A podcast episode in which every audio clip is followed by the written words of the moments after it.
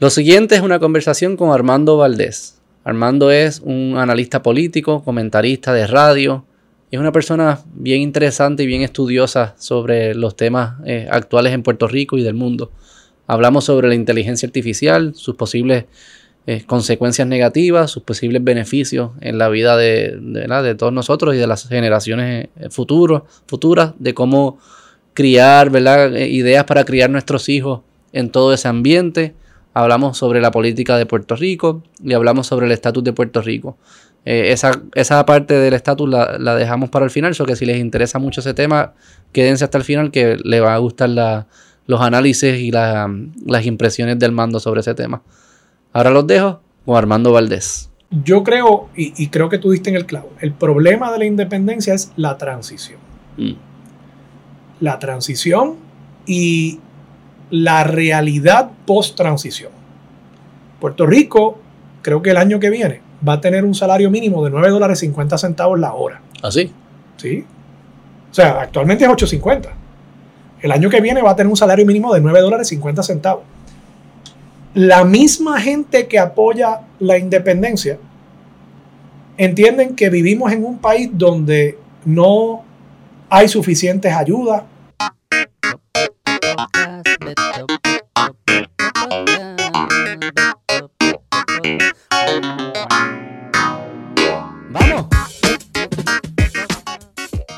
¿Cómo estás? Beto, bien y tú. Gracias por venir. Gracias a ti. A seguir hablando. Me imagino que tuviste hoy programa de radio. Tuve, tuve programa de radio. ¿Tú lo haces solo? Yo, la primera media hora es como una especie de descarga editorial solo y después se integra Marilu Guzmán los, eh, de lunes a miércoles y el resto de la semana tengo otros invitados. Okay. Pero hay parte que es solo. Hay parte que es solo. Sí, media hora, ni media hora, 20 minutos realmente. ¿Le has cogido el truco de eso? ¿Le has cogido el truco de hablar solo? Sí, sí, digo, llevo ya más de 10 años en, la radio. Eh, pero tampoco es que me encante hablar solo. Yo no creo que yo tenga tantas cosas interesantes que decir como para estar más de 20 minutos. Sí, sí. Y, eso es todos los días. Y es todos los días. Sí, eso, el diario es bastante, eso es una variable. y obviamente también uno está tratando de, tener una conversación con, con el público, ¿no? Y, y, el público pues tiene unos intereses. Entonces, si tú estás hablando de cosas que no le interesan porque no es lo que está en el hit parade de ese día, te van a, te van a cambiar ¿no? de estación. Y en ese sentido, pues, pues hay que buscar en lo que se está discutiendo en el país ese día y a veces, a veces yo siento que no tengo particularmente algo interesante que decir sobre ese tema. Pueden haber temas que discutir, pero a mí me gusta traer algo que sea distinto, no simplemente lo mismo que en todas las estaciones de radio se está mencionando acerca de, de los temas del día. Este, me preguntaste por qué yo hago esto. ¿Por qué tú haces Y decidí, vamos a grabar. Digo, tú y yo somos vecinos. si quieres pegarte el micrófono. Me pego un poco más. Estás bien, pero sí, estamos. Tú y yo somos vecinos, nos conocemos, a través de. Creo que va a ser una relación larga. Sí, sí, bueno, porque nuestros hijos. Se quieren, se quieren mucho. Se quieren y, están en el mismo colegio.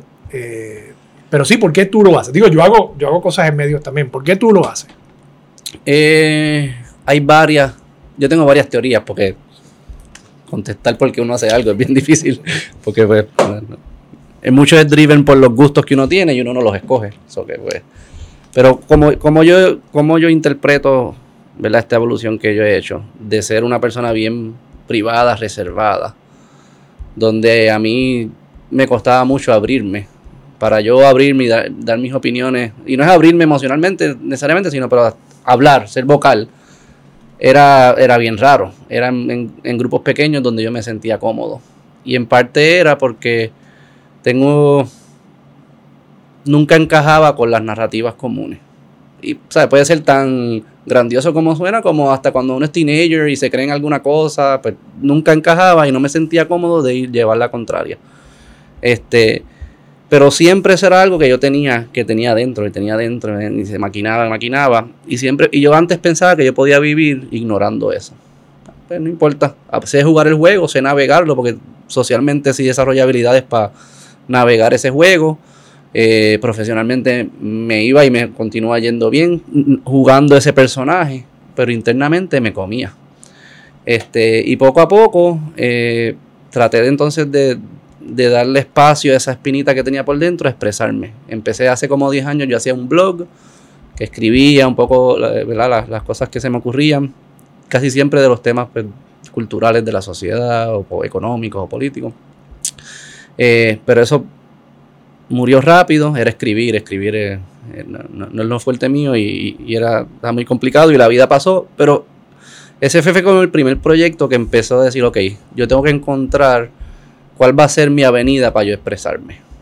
Eh, y en paralelo, cómo desarrollar las habilidades para si yo en ocasiones me siento incómodo expresando lo que pienso, tengo que primero desarrollar las habilidades psicológicas para bregar con eso. La respuesta no puede ser no expresarte. La respuesta es tienes que ver cómo vas a bregar con la ansiedad que te provoca o lo que fuese. Y segundo, desarrollar también unas habilidades de cómo comunicas algo que si puede ser fuerte, cómo lo comunicas de una forma que permita tener una buena conversación. Y por eso ahí la comedia capturó mucho, el mundo de podcast y comedia capturó mucho mi, mi imaginación de cómo ellos descifran con arte, con chistes, presentarte cosas que sin eso fuese difícil presentártelo. Y entonces así fue mi camino a, lo que es hoy y hago el podcast porque yo creo que es, es el, el, mecanismo que me permite satisfacer esa necesidad interna que tengo de una forma sostenible, donde puedo sentarme a conversar con personas que, ¿verdad? que, que encuentro interesantes, que sé que son open-minded, que se pueden entrar en conversaciones profundas e interesantes. Y, y es cuestión de sentarme, prender los micrófonos y hablar, ¿verdad? Yo no me, yo no me preparo específicamente para ningún episodio. Y, ese personaje que, tú tenías, ¿verdad? Que, que dices que tenías un personaje. Lo tengo, existe todavía. Que existe todavía. nosotros, sí, no, oye, todo, tú lo has visto, ¿verdad? nosotros hemos interactuado que 10 veces y no fue como la novena o la octava que yo empecé a abrirme. No, no, y todos tenemos un personaje. Sí, sí. Eh, incluso todos tenemos varios personajes, ¿no? Y, sí, sí. Y, eso, eso es, parte mía también, yo no es que no sea yo ni nada. Pero, pero, ¿te ha costado salirme de él? Salir de él. Muchísimo. Sí, Muchísimo. O sea, la, honestidad te ha costado. Porque yo creo que. ¿Ha costado en qué sentido? Consecuencias. si ha tenido consecuencias negativas. O sea, tú, planteaste que, tenías un personaje y que con ese personaje fuiste exitoso y sigues siendo exitoso en un ámbito profesional. Y te lo digo porque siendo yo una persona que ha estado en los medios y que he tratado de ser honesto, eso me ha costado. Y la honestidad cuesta, y particularmente en una sociedad como la puertorriqueña, donde a nosotros no necesariamente nos gusta que nos digan la verdad y no nos gusta que nos digan no. Mm. O sea, yo a veces le digo a las personas no. Claro. Y a la gente no le gusta eso. La gente prefiere que tú le digas, pues déjame ver, voy a bregar con eso. y que lo te aviso, te aviso, te aviso. Te aviso. Entonces, en una sociedad como la nuestra, me parece que a veces ser honesto, no, no me parece, lo sé, tiene un costo. No llevo tanto tiempo. So que hay, dos, hay dos tipos de cosas. Si me ha costado, eh, así como consecuencias externas a mí, no he tenido ninguna, pero no llevo mucho tiempo, no soy tan visible como tú lo eres en una estación de radio sospecho que eventualmente sí traerán consecuencias. Pues yo creo que parte de mi trabajo fue prepararme para eso y tener distintas alternativas. Yo me mudé de Estados Unidos eh, para acá. Yo mantengo clientes y relaciones en Estados Unidos. En parte porque me pagan bien y me gusta, pero en parte porque yo sé, yo necesito tener un botón que yo le pueda dar en el momento que mi honestidad se convierta en un problema para yo conseguir trabajo o, clientes en Puerto Rico.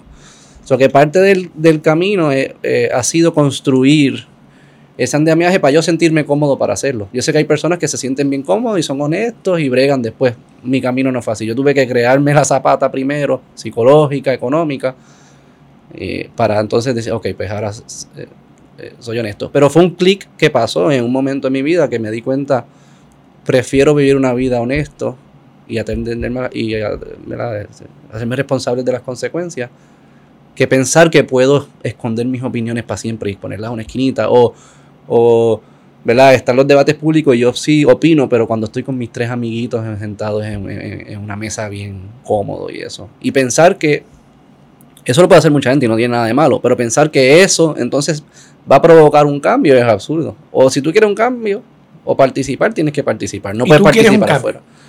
Yo quiero un cambio cultural en Puerto Rico. Y eso es lo que, por eso haces este podcast. Yo creo que quieres provocar ese cambio a través de tu ejemplo personal ejemplo personal y las conversaciones que tengo. Yo creo que para nosotros descifrar una mejor sociedad tenemos que aprender a conversar. Y conversar es tener conversaciones difíciles con personas que no piensan como tú y poder entrar en esa magia donde ambos crecemos o no estemos, aunque no estemos de acuerdo, podamos tener esa cultura de conversación, de ser honestos, de decir esto es lo que yo pienso y que la otra persona no asuma mala fe, ni tú tampoco hacerlo con el otro. O que sí, yo, yo, es más, a mí me interesa menos predicar a donde yo quiero llegar, me interesa más predicar ciertos principios que yo sé que son necesarios para llegar a un buen lugar. Si el buen lugar que apertura, apertura, honestidad, honestidad, eh, conversaciones objetivas, eh, las emociones y eso son importantes, pero no es lo único importante. Cuando, poner a un lado los personalismos. Poner a un lado los personalismos. Eh, no juzgar a las personas por una sola idea, no juzgar sus ideas por quién lo dijo, sino vamos a, vamos a coger la idea y ver qué es lo que está diciendo. Sí, yo creo que son valores de, de las sociedades de, de Occidente, que yo creo que hasta cierto punto hemos, se nos han olvidado, o en Puerto Rico, para ser honesto, a mí nunca me las enseñaron. Así como estos son los principios que hacen que una sociedad eh, la pueda progresar y pueda mantener la paz y desarrollarse económicamente y democráticamente. Es porque estos principios existen. Si los tiras por la ventana, olvídate, no vas a tener ninguna de las dos cosas. Y que una sociedad sea además fuente de innovación, fuente de creación de cosas nuevas, fuente de, de cultura. ¿no? Hay unos valores que yo pienso objetivamente tienen que estar presentes para que esas sociedades puedan producir ese tipo de actividad. Y hay una razón por la cual ciertos tipos de sociedades tienden a producir las grandes innovaciones y hay otros tipos de sociedades que no. Y no tiene que ver con los individuos. Muchas veces trasplantas el individuo de una sociedad a otra y logras entonces abrir la puerta a esa innovación. de acuerdo, de acuerdo. O sea que yo, yo pienso bastante esos niveles, y eh, yo trato de pensar las cosas bastante sistemáticamente. Eh, y para eso casi siempre tienes que llevarlo a Founding Principles. Y la sociedad, eso es cierto en ingeniería, es cierto en tecnología y es cierto en organizaciones sociales, donde tú tienes que entender cuáles son los principios que una vez tú le das play, como yo digo, tú le das play, se empieza a manifestar y algo resulta.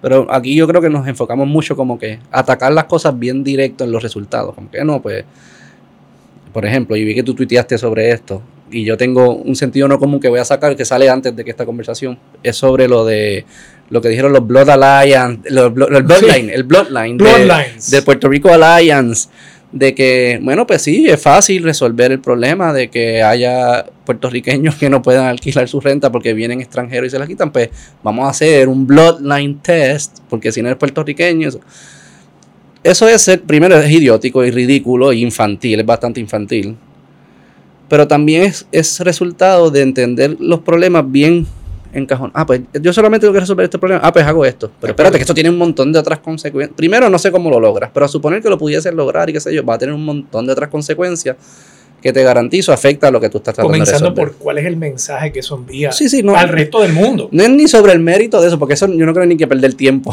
en debatirlo. Pero para mí es resultado de, de, no entender las cosas sistemáticamente. De acuerdo. Y muchas veces vemos a los humanos bien eh, de forma compartimentalizada, ¿verdad? Esa es la palabra. Como encajonada. No sé si encajonada, encajonada funciona mejor en español. Encajonada, en cajita. De que no, yo Armando, empleado de radio, yo le voy a hacer esto. Y no pienso que, espérate, tú, al tú hacer eso también afectaste a Armando padre, Armando esposo, Armando hombre, Armando bla, bla, bla, bla. Que tú no puedes tocarla y eso va a tener consecuencias. O sea, que tú tocar esto aquí es el butterfly effect Tú tocaste esto aquí y de repente pasa un montón de otras cosas que no las pudiste anticipar y posiblemente estás en un escenario peor del que estabas originalmente. Traer ese tipo de pensamiento que es un poco más nuance, es más sofisticado, yo creo que hace falta en las conversaciones de Puerto Rico. De todos los lugares, pero en Puerto Rico específicamente. Yo, estoy de acuerdo. Mi preocupación es si esas conversaciones tienen audiencia. Veremos. Si tienen mercado. Y, yo creo que yo intento hacer algo así también en mi programa y a veces yo estoy allí y yo digo, Estás solo hablando. yo, espero, yo espero que haya alguien más, además de mi mamá, escuchando esto, ¿verdad? Sí, sí, sí, porque, porque uno se da cuenta que la gritería, que la pelea, que el personalismo vende más, vende más. Pero estoy de acuerdo contigo y quizás contracorriente yo intento hacer eh, lo mismo, ¿no? Y no traer unos elementos que, que permitan que las personas pues vean estos temas desde una perspectiva algo distinta. Y por eso cuando yo me educo, que yo me preparo, yo escucho mucho podcast, leo muchos libros y consumo mucha comedia. Para mí ese es bien importante. Primero porque me la disfruto, no, no es que yo siempre estoy Sí, sí. pensando en este plan maquiavélico. Me la disfruto. Pero segundo es que sí es cierto que hay que, hay que saber entretener con el mensaje. Sin duda. Y entonces, pues, tienes que añadirle chispa, que quizás tienes que cruzar una línea a veces que no te gusta, para provocar, pues lo haces. Hopefully lo haces consciente de lo que estás haciendo y que, ¿verdad? For a bigger good. eh, y no te... El problema yo creo que también que tenemos es que los algoritmos... Tú, tú estás- tú- ustedes suben sus programas en las Sí, redes. sí, tienen podcast. Los algoritmos te, pro- te incentivan para seguir siendo un personaje que quizás tú no querías ser. Sí, Entonces tú dices, ah, voy a ser provocador para este episodio solamente porque quiero llamar la atención. Pero el algoritmo te empieza a decir, oye, sigue siendo provocador para todo. ¿va? Entonces te conviertes en algo que quizás tú no querías hacerlo. Que es el reto. Hay un reto grande en el business model de, de media, de, de media y de información. Que no sé, tú lo has pensado, tú que piensas mucho estas cosas. Porque en parte es como, es casi yo lo siento como un, como un restaurante. Un restaurante te debería dar la comida que te hace saludable a ti o te debería dar la comida que tú quieres consumir. Obviamente, el que te da lo que tú quieres consumir, azúcar, grasa, qué sé yo qué, tiende a ganar. Posiblemente en el tiempo se corrige porque las poblaciones se dan cuenta, diablo, porque tenemos tanta incidencia diabética, qué sé yo. Está bien, pero 60 años que, el saludable perdió. En los medios yo creo que pasa algo similar. Te doy el azúcar o te doy el brócoli. Lo que estamos diciendo quizás es llamarte un brócoli con sriracha y eso, a ver si Claro, le echarle un par de spices para que el brócoli pudiese maybe competir con el azúcar en ocasiones.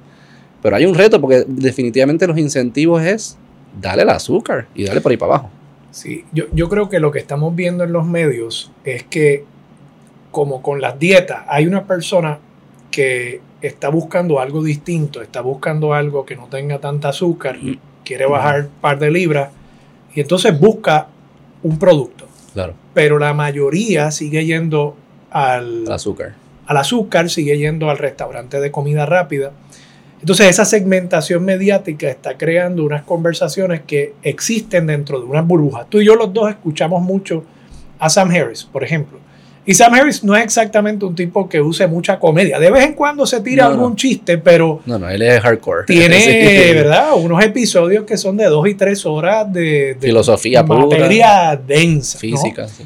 Entonces, pues, y tiene su público. O sea, ha creado un pequeño imperio dentro de una burbuja. Ahora, ¿qué impacto está teniendo eso fuera? Pues, pues no sé, ¿no? Entonces, cuando veo por otro lado aquí en Puerto Rico, ah, y, y esto es un personaje que yo lo traigo a cada rato en mi programa, incluso tengo, a tu punto sobre usar un poco de comedia, yo tengo una campaña montada que es Protege un Millennial. ¿Sabes que hay una campaña ahora de AARP para proteger a los adultos mayores de los, de los eh, fraudes financieros? Pues yo tengo una campaña para proteger a los millennials también del fraude financiero perpetrado por individuos como Chris Agront, Mm. que le vende a esta gente principalmente desde los 18 hasta los 30, 30 y pico de años, la idea de que ellos van a poder llevar ese estilo de vida que él proyectaba a través de sus videos en YouTube. Ujú. Entonces tú tienes un sinnúmero de personas que han, y estas son las consecuencias reales de, de esta segmentación mediática y de este vacilón mediático, personas que han invertido miles de dólares con este individuo, a veces simplemente comprándole talleres, vía al muchacho este de las motoras, el Rey Charlie, Mm. que supuestamente él lo defraudó 150 mil pesos que le pagó. Ah, sí, el, el, el Ray Charlie lo cogieron. El Rey Charlie. No, no, el Rey Charlie pagándole a, A Chris Gront. Agront Por eso que lo cogieron al Ray Charlie. entonces, fue una cantidad como de 150 mil pesos, Wow. según se en los medios. Wow. Hermano, con eso tú podías haber ido a estudiar dos, tres años a Harvard. ¿Qué es lo que él le vendía? Él vendía como unos talleres Ah, siempre soy mucho de los talleres. de inversión en Forex. Porque alegadamente este chamaco en Puerto Rico podía invertir en los mercados de divisas internacionales mejor que cualquier otra persona. Y la gente invertía en él a través de unos talleres. Mm. Yo no sé cuánto él realmente invertía en Forex. Yo creo que él lo que hacía era vender el taller y Y entonces- todo el dinero que hizo fue por los talleres. no me queda claro, Ok, pero, pero Quizás era bueno invirtiendo en Forex. Quizás Quizá. no era bueno explicando. Pero entonces no radicó, no radicó planillas, ¿verdad? Sí, ese es otro y problema. entonces Sí, le, sí, le radicaron cargos. Entonces, mi, mi preocupación con esto de los medios es que, pues, de pronto, dentro de esa burbuja, que quizás tú y yo no tenemos acceso a ella porque simplemente el algoritmo no nos está presentando esa información, hay una población joven que están votando el poco capital que tengan o mucho en ese tipo de inversión y entonces cuando tengan 40, cuando tengan 50, cuando tengan 60, cuando se vayan a retirar y ese capital que tenían lo desperdiciaron, lo malbarataron. Mm. Pues eso es un efecto inmediato de este, de este nuevo mundo mediático en el que vivimos, donde no hay un mainstream, no hay un referente donde... donde Vamos a ver, para qué, para qué. Sí, yo ¿entiendes lo- entiendo lo que dice. Yo soy del mundo del internet y de los podcasts, o que vamos, Pues a yo ver, también. vamos a ver cómo desciframos esta, sin tener que crear la, el centro de poder mainstream mediático donde hay unos gatekeepers, ¿verdad? Que, que antes existían, que yo creo que antes te cogían de pendejo, lo que pasa es que nos cogían a todos de pendejo a la vez, ¿verdad? Y no, no se daban estos micros coges de pendejo como existe hoy en día. Eh, o sea, no es que, no es- yo no creo que la prensa antes no mentía. Yo, yo creo que depende de, de cuál prensa y depende de los valores de la prensa, ¿verdad? Hay periódicos que yo veo que todos los días te publican una fe de rata y reconocen, mira, no es que te mentí, es que cometí un error, es que una fuente me Sí, mintió sí. a mí. O sea, y, y- y yo creo que hay que hacer esa distinción. Yo no creo que sea tan fácil como decir toda la prensa mentía. No, No, no, yo, y no me refiero a eso, pero que pudiese argumentar que había la misma cantidad proporcional de noticias y personas mintiendo o omitiendo información, decidiendo no presentarte algo, este, quizás no tan scams como los que vemos hoy en día, pero cierto tipo de scams de seguro sucedían. claro, sin duda. Que Los dinares. los dinares En Puerto Rico, sí, antes de todo esto de los podcasts. eran los dinares. Eran los dinares. Ya. Eh, y por eso yo creo que nuestro trabajo, hay un trabajo que tú tienes, obviamente, que es de llevar las noticias, las conversaciones del momento, analizarla y todo eso. En parte de ese trabajo, y el mío también, es enseñar pensamiento crítico. Sí. Quizás no es enseñarlo porque no es un curso, pero quizás nosotros ser un ejemplo de Modelarlo. cómo- modelarlo, porque al final nuestra línea, la línea de defensa va a ser que las personas desarrollen pensamiento crítico y no los cojan, no nos cojan de pendejos tan fácil. Porque yo no creo que un mejor mundo sería empezar a censurar, porque quién censura y No, cómo lo hace. sin duda. O sea que al final la línea de defensa tienen que ser los mismos individuos o los mismos grupos de individuos con sus amigos o lo que fuese. Poder hacer preguntas para que no los cojan de bobo, y, ¿verdad? Y, y eso es producto de pensamiento crítico. Tienen que saber pensar, ¿verdad? With their own- eh, como adultos y decir, espérate, es que eso no me cuadra. Pero llega un punto donde, y y entiendo lo que estás planteando, y sí, estoy de acuerdo en que tiene que haber ese pensamiento crítico. Llega un punto donde tú también tienes que tener ciertas figuras o instituciones a las que tú le reconozcas pericia Mm, para tú aceptar que lo que te están diciendo es objetivamente cierto. De acuerdo. Porque yo no soy científico, yo no, eh, yo no estudié biología, Mm, yo necesito que alguien me diga, esta vacuna mm, es segura y efectiva para ponérsela a mis hijas y para ponérmela yo, mm. ¿no?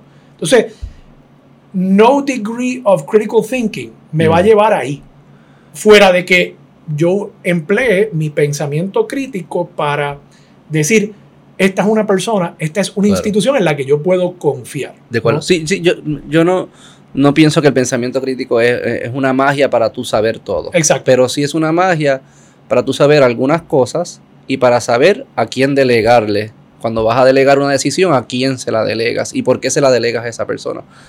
Lo que yo creo es que, y estoy de acuerdo, que deben surgir instituciones y si las que existen hoy en día no están funcionando, deben surgir instituciones nuevas. Seguro. Yo estoy de acuerdo, ahí Sam Harris habla mucho de eso, dice, no podemos depender que el mundo lo vamos a correr y resolver con podcasts individuales por todas partes. Esa no es la, porque igual que cuando tú vas a un avión, tú no llevas la ala del avión. Tú tienes que confiar en la aerolínea y en el regulador de la aerolínea. cuando te montas en tu un carro por la mañana. todo. Tú estás apostando a que ese carro eh, cuando lo enciendas no va a explotar. Claro. Y, y tiene material eh, combustible Sí, ahí, ¿no? Tiene todo lo que necesita para explotar. Pero no, pero no explota, No pues tú explota. estás confiando en eso. Y tú no necesariamente tienes que saber por qué no explota, pero sabes que debo confiar en Hyundai o en quien sea, en cualquier marca, porque Hyundai llegó aquí de una forma en un mercado competitivo con unos reguladores o lo que fuese. Y si todas las mañanas yo tuviese que llegar a la verdad absoluta, al principio absoluto, pues No olvídate, arranca. no arranca la vida. No arranca, no arranca. Estoy de acuerdo con eso. Yo creo que yo confío más en instituciones si esas instituciones están ahí porque compitieron en un libre mercado y ganaron más allá que porque un gobierno le dio una licencia y le dijo estas son las cinco que tienen que escuchar. Entonces, yo sí, a me gusta lo que está pasando, donde van surgiendo nuevas y hay una competencia y se siente medio Wild West ahora mismo, pero yo creo que van a empezar a surgir instituciones dentro de todo este Wild West que van a ser las nuevas instituciones o las viejas renovadas en las que vamos a confiar hacia futuro. Bueno, el New York Times yo creo que está logrando eso en cierta medida. Eh, No lo consumo tanto, fíjate. yo, lo, yo lo consumo bastante y, y creo que lo ha logrado a- al punto de que tiene un modelo económico que funciona, ¿no? Hablando del, del mercado. Eh, de nuevo, Sam Harris es una figura que ha logrado, Sí.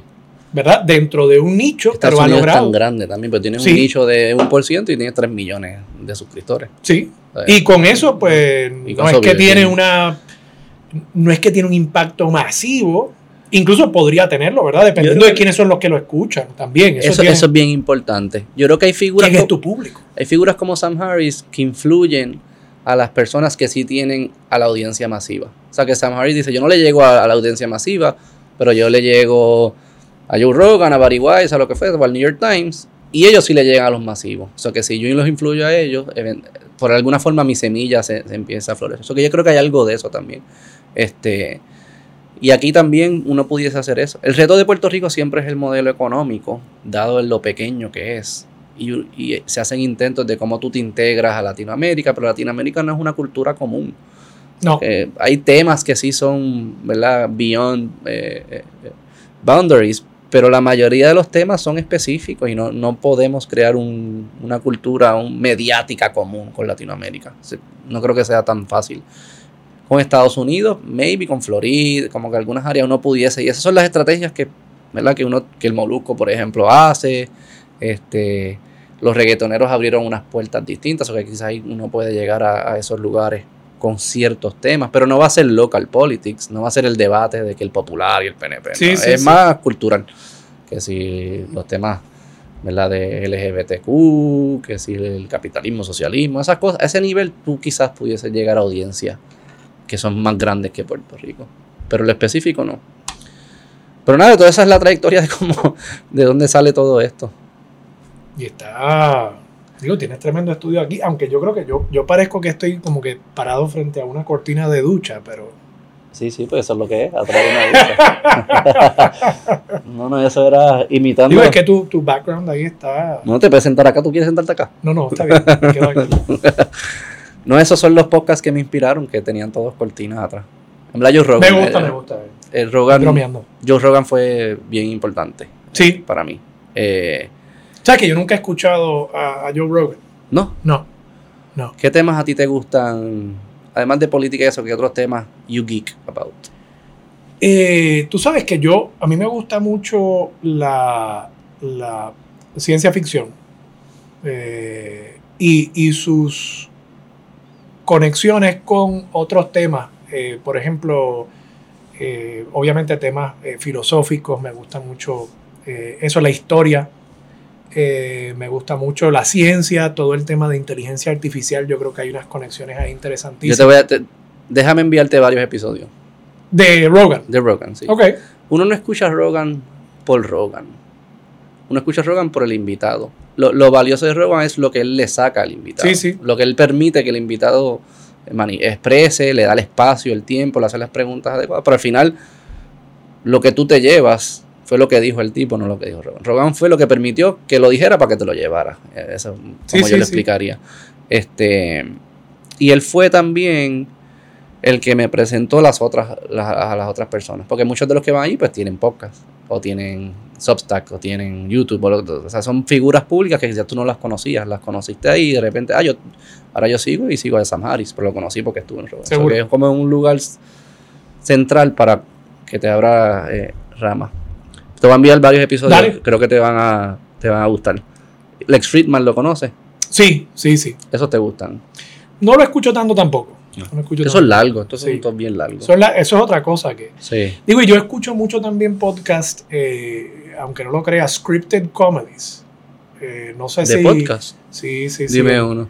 Eh, uno que me gusta mucho se llama Wooden Overcoats.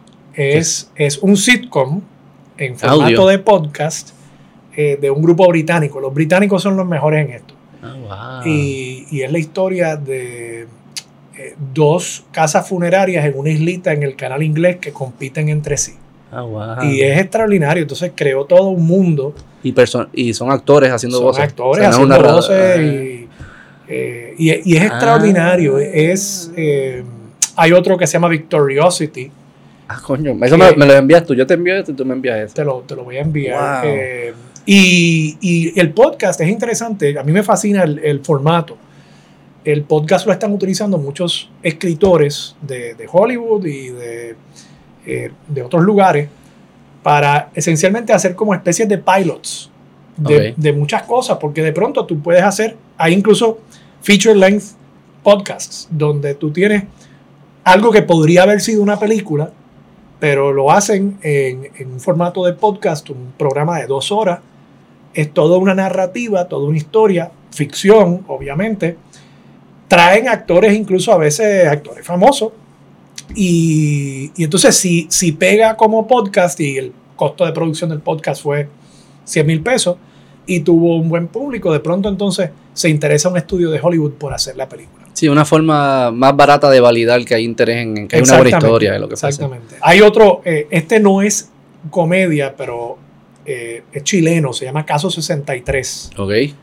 que es extraordinario. Es un thriller eh, de ciencia ficción, al punto de que recientemente se hizo una versión, esto lo compró Spotify, y hicieron una versión con Oscar Isaac, como el protagonista de una versión en inglés. Ah, wow. Eh, Ah, pero no- no- Así no- que eso es otro mundo también de los podcasts. No lo conocía. El mundo de. El único mundo que conocía de scripted podcast era seguían siendo de noticias, radioambulantes, ese tipo de cosas. Pero no de. No de ficción ni de, de shows. Yo sí escuché el de Puerto Rico que hicieron de Luis Muñoz Marín.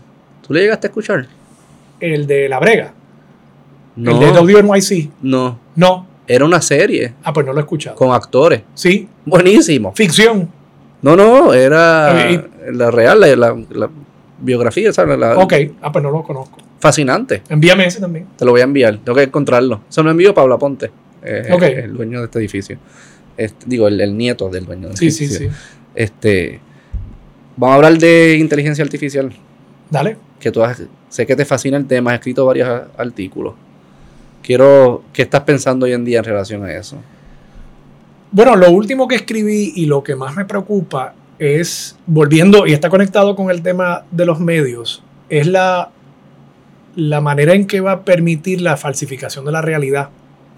A un punto que recientemente incluso Neil deGrasse Tyson planteó esto, que, que, eh, tiene el potencial de provocar el colapso total del Internet como, como medio útil de información. Porque en la medida en que tú puedas eh, crear eh, un podcast de Beto y Armando donde digan algo totalmente contrario a lo que estamos diciendo nosotros aquí, donde quizás digamos cosas racistas, donde podamos decir cosas xenofóbicas y que alguien escuchándolo, quizás no viéndolo todavía, aunque en algún momento también Eso ya también. en- Va a ser En un año ya. en un año, meses, quizás sea posible crear hasta un video de nosotros. Pues entonces, primero creo que va a hacer falta aún más esos referentes mediáticos que puedan hacer el fact-checking y decir, mira, eh, this is real, this is not real. Claro. Eh, pero, ¿quiénes van a ser esos referentes? Y, va a ser tan fácil, o sea, pensemos en lo que pasó durante la elección del 2016 con los bot farms de Rusia. Y eso requería literalmente que un ser humano estuviera sentado ahí. Ya eso no va a ser necesario. Vas a poder tener eh, un, un programa que opera 24 horas al día, 7 días a la semana, no tienes que alimentarlo y que tiene mucha más capacidad de producir falsedades que lo que tendría un ser humano. ¿Cómo tú combates eso? E, esa es mi principal preocupación. Yo sé que hay, la semana pasada, eh, este grupo de ejecutivos de AI publicaron la, el One Sentence Statement acerca del riesgo de extinción de la humanidad. Yo, yo no sé cuánto de eso es parte del hype cycle de AI, de que queremos hacer ver que esto es mucho más peligroso. Sí, vamos a hablar de eso. De lo que es, porque eso nos conviene para los valores de nuestras empresas. Eh, y él quiere dar una licencia para que nadie lo pueda hacer nada más que ellos. Por eso, entonces, y, ellos lo están haciendo. Suena puertorriqueño, o sea, Maltman suena, no, no, suena empresario puertorriqueño. Y ellos lo están haciendo, o sea, que uno podría decir, pero espérate, eh, macho, ¿Y quién quieres tú? tú? Tú estás diciendo que lo que tú estás haciendo crea un riesgo de extinción para la humanidad. Pues deja de hacerlo, loco. Es que aquí hay varios temas. Pero, pero, pero, podemos coger de distintas pero creo Que el, principal problema, el más inmediato que vamos a enfrentar es ese, la, la capacidad que va a haber para falsear la realidad y cómo nosotros vamos a bregar con eso. Sí, porque hay, hay, hay temas que es ese y lo, y lo podemos profundizar ahora, que son producto de, de AI que ya conocemos.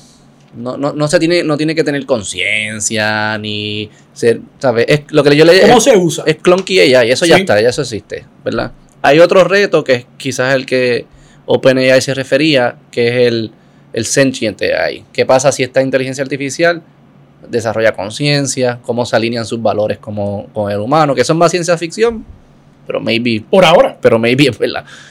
Este, y hay un tercer tema que yo creo que eh, overlaps todo esto, que es lo que le llaman, no sé si conoces el, demonio Moloch. Ese no lo sé. Moloch, qué sé yo qué, que es cuando nadie quiere hacer algo porque sabe que no es bueno, pero piensa que el otro lo va a hacer, o que lo tengo que hacer para no perder. Y ese es el, eterno debate, por ejemplo, de, pues ok, vamos a, parar de hacer investigación de inteligencia artificial, ah, pero ¿qué pasa si China lo sigue haciendo? Ah, pues yo lo tengo que seguir haciendo. Y de es otra manifestación del free rider problem, esencialmente. Es como un free rider problem, sí, sí.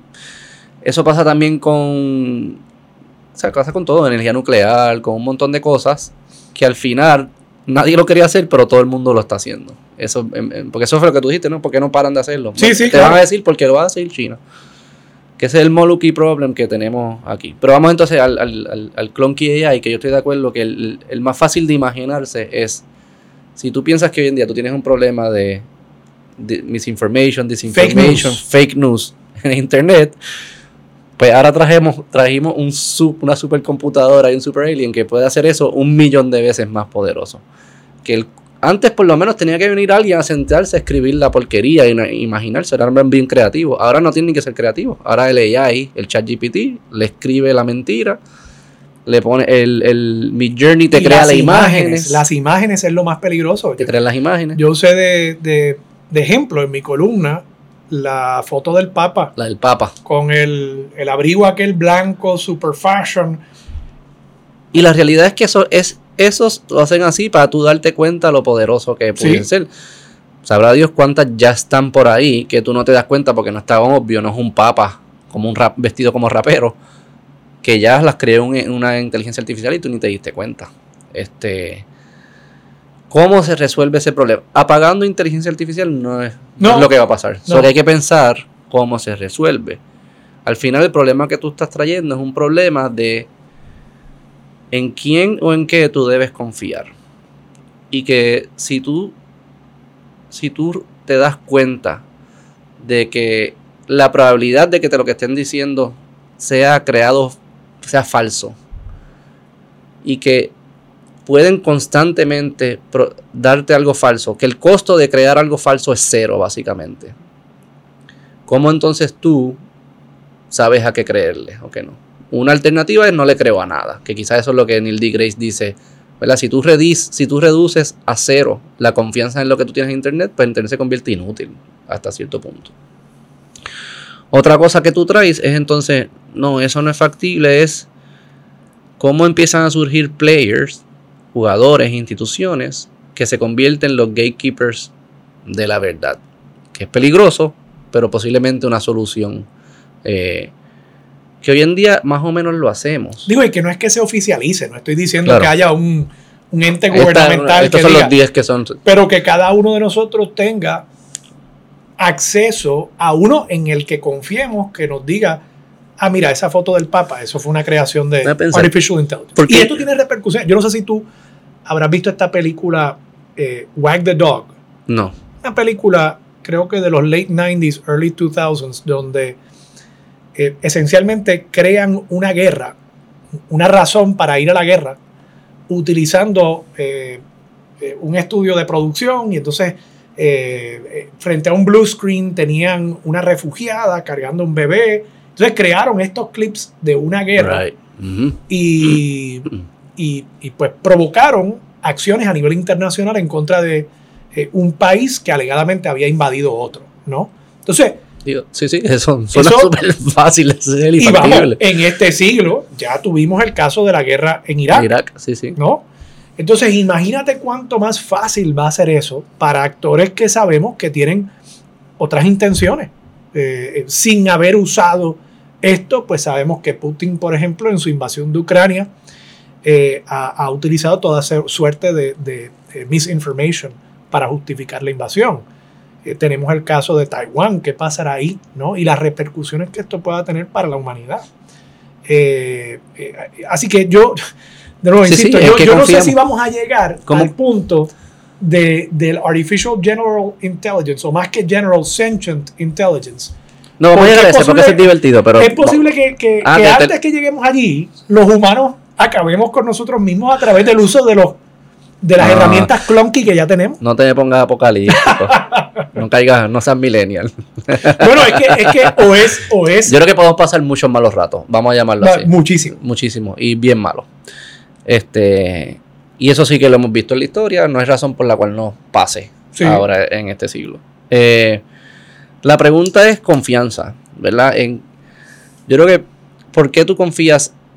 A su vez, yo, yo confío en ti, ¿verdad? Y nos reconocimos recientemente. ¿Por qué yo confío en ti? Hasta cierto punto. Pero ¿por qué confío en ti? Posiblemente yo confío en ti, uno, porque tu esposa confía en mi esposa y mi esposa confía en mí. Y si mi esposa confía en tu esposa, tu esposa confía en ti, hay como un, hay una red de confianza que se va creando, como que yo no lo conozco tanto, pero conozco y confío a gente que confía en él, que posiblemente eso me da una señal. Eso es una forma de que, como nosotros decidimos en quién confiar. Una segunda forma, que cuando ya son figuras públicas, que los grados son más alejados, es, debería ser, trae los recibos. ¿Cómo, verdad? Tú me estás diciendo que yo me crea algo, me tienes que explicar por qué. ¿verdad? ¿Cuál fue tu lógica? ¿Cuál fue tu proceso objetivo para llegar a eso? Eso los científicos lo saben muy bien. Porque en el mundo de la ciencia, mm, tu conclusión no es lo que importa, o no, tu conclusión no, no es lo que le da validez a sí misma, es el proceso para llegar a ella. Y el que se pueda replicar el Y proceso. el que se pueda replicar. Y, y tener los mismos resultados. y es una de hecho, es una institución que le a- eh, premian a aquellos que intentan falsificar lo que otro concluyó. Correcto. Eso es celebrado. Eh, mientras más veces intentaron falsificarlo y no pudieron, más cierto entonces es esta conclusión.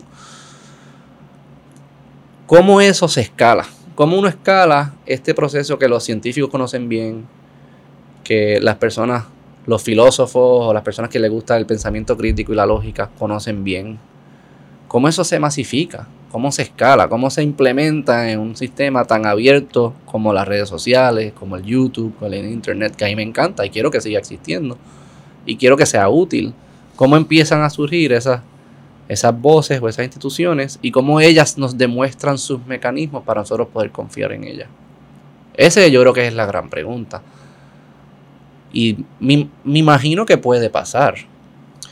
Puede pasar, la pregunta es si va a pasar a tiempo. Y tú planteabas por qué tú confías en alguien. Yo no sé si tú has leído este libro de Malcolm Gladwell, que también es otra figura eh, a la que yo respeto mucho y que hace este tipo de preguntas.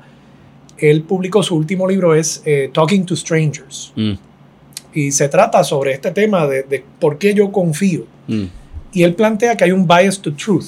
mm. Los seres humanos, eh, y, y- y tiene una serie de case studies interesantísimos. Espías, por ejemplo. Ah, es que- el de la cubana. Hay un capítulo de la Hay un cubana, ¿verdad? capítulo sobre Ana Belén, la, la Ah, cubana que tiene alguna relación con Puerto Rico y que querían convertirla como en... Sí, Ah, pero Ana Belén quisieron convertirla por un tiempo con- en, en una eh, presa política de Puerto Rico también, ¿sabes? Porque aquí... relación con Puerto Rico encontrada por el, el Nuevo Día. Andy es el No, Interpol. pero también por la... era válida, era válida. también- ah, por los no, no, cubanos, lo- lo por, la, izquierda, por la izquierda bella, revolucionaria. puertorriqueña, sí, sí. etcétera, ¿no?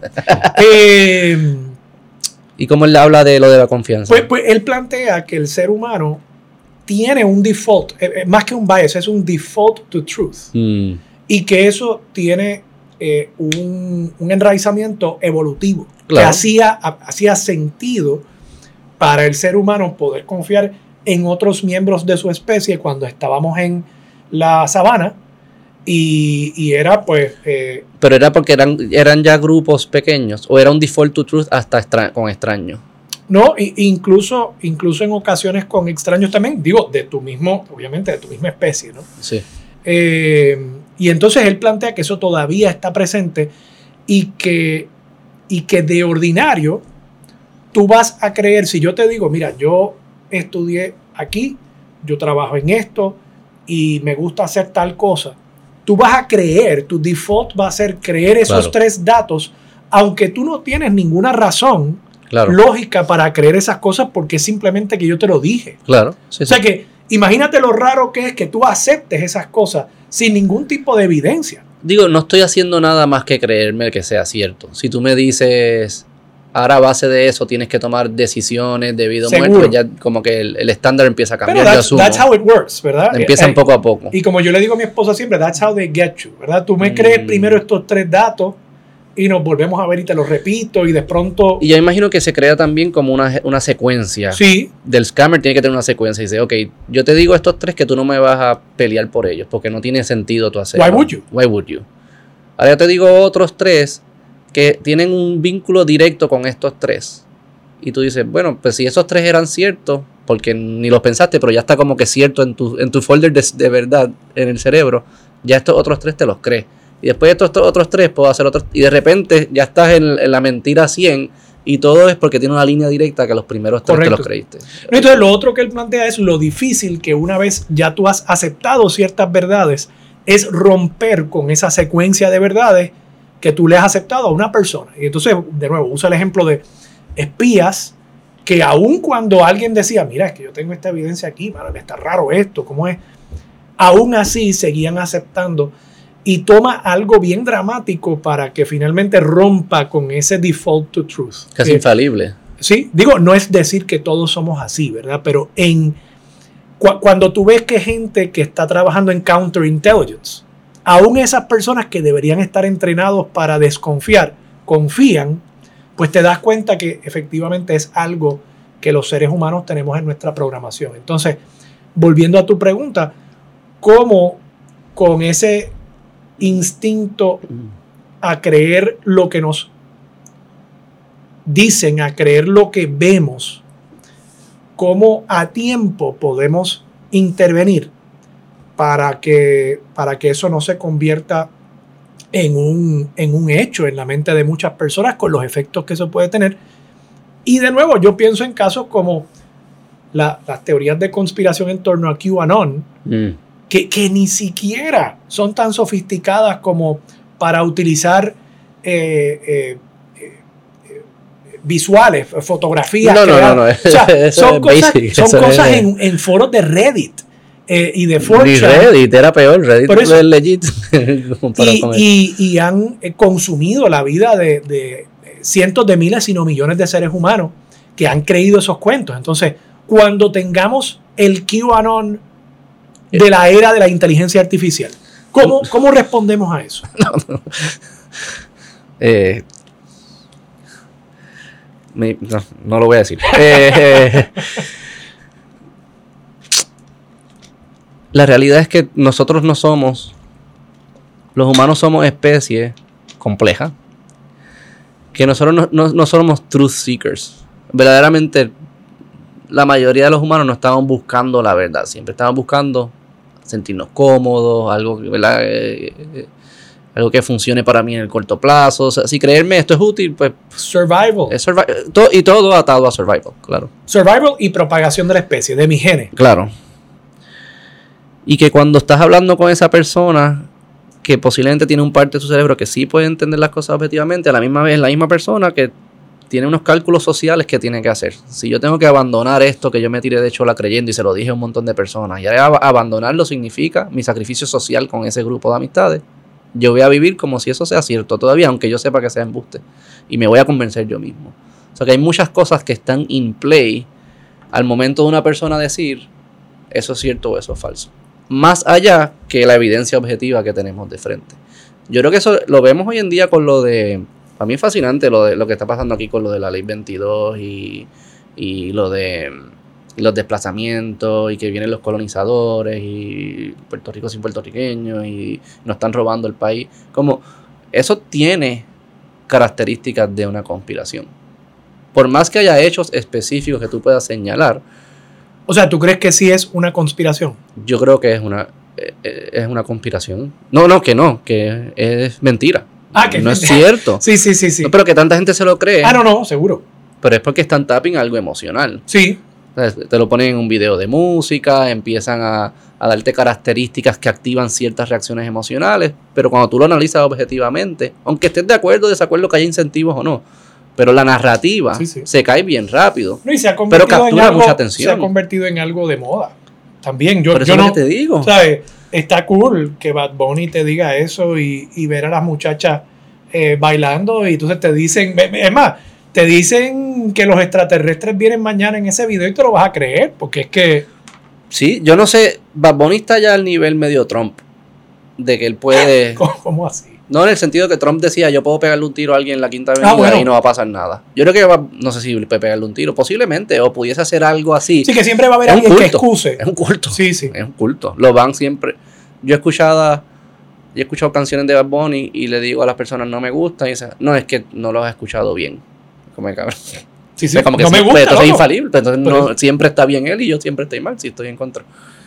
Pero al final es, todas esas personas, se muchas personas se creen ese cuento, viven ese cuento, proponen, proponen soluciones medievales para resolver el cuento como lo del Bloodline.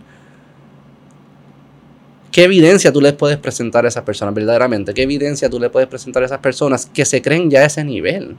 Como proponer lo del Bloodline, para que digan, coño, yo estaba mal. En verdad, ¿cómo, se logra eso? Yo no creo que ni- no es ni un proceso de evidencia, pero este es un proceso más de sentarnos con esas personas, que ellos sepan que nosotros no somos el demonio. Digo, el que lo propuso no, no lo vas a convencer. No, no, ese...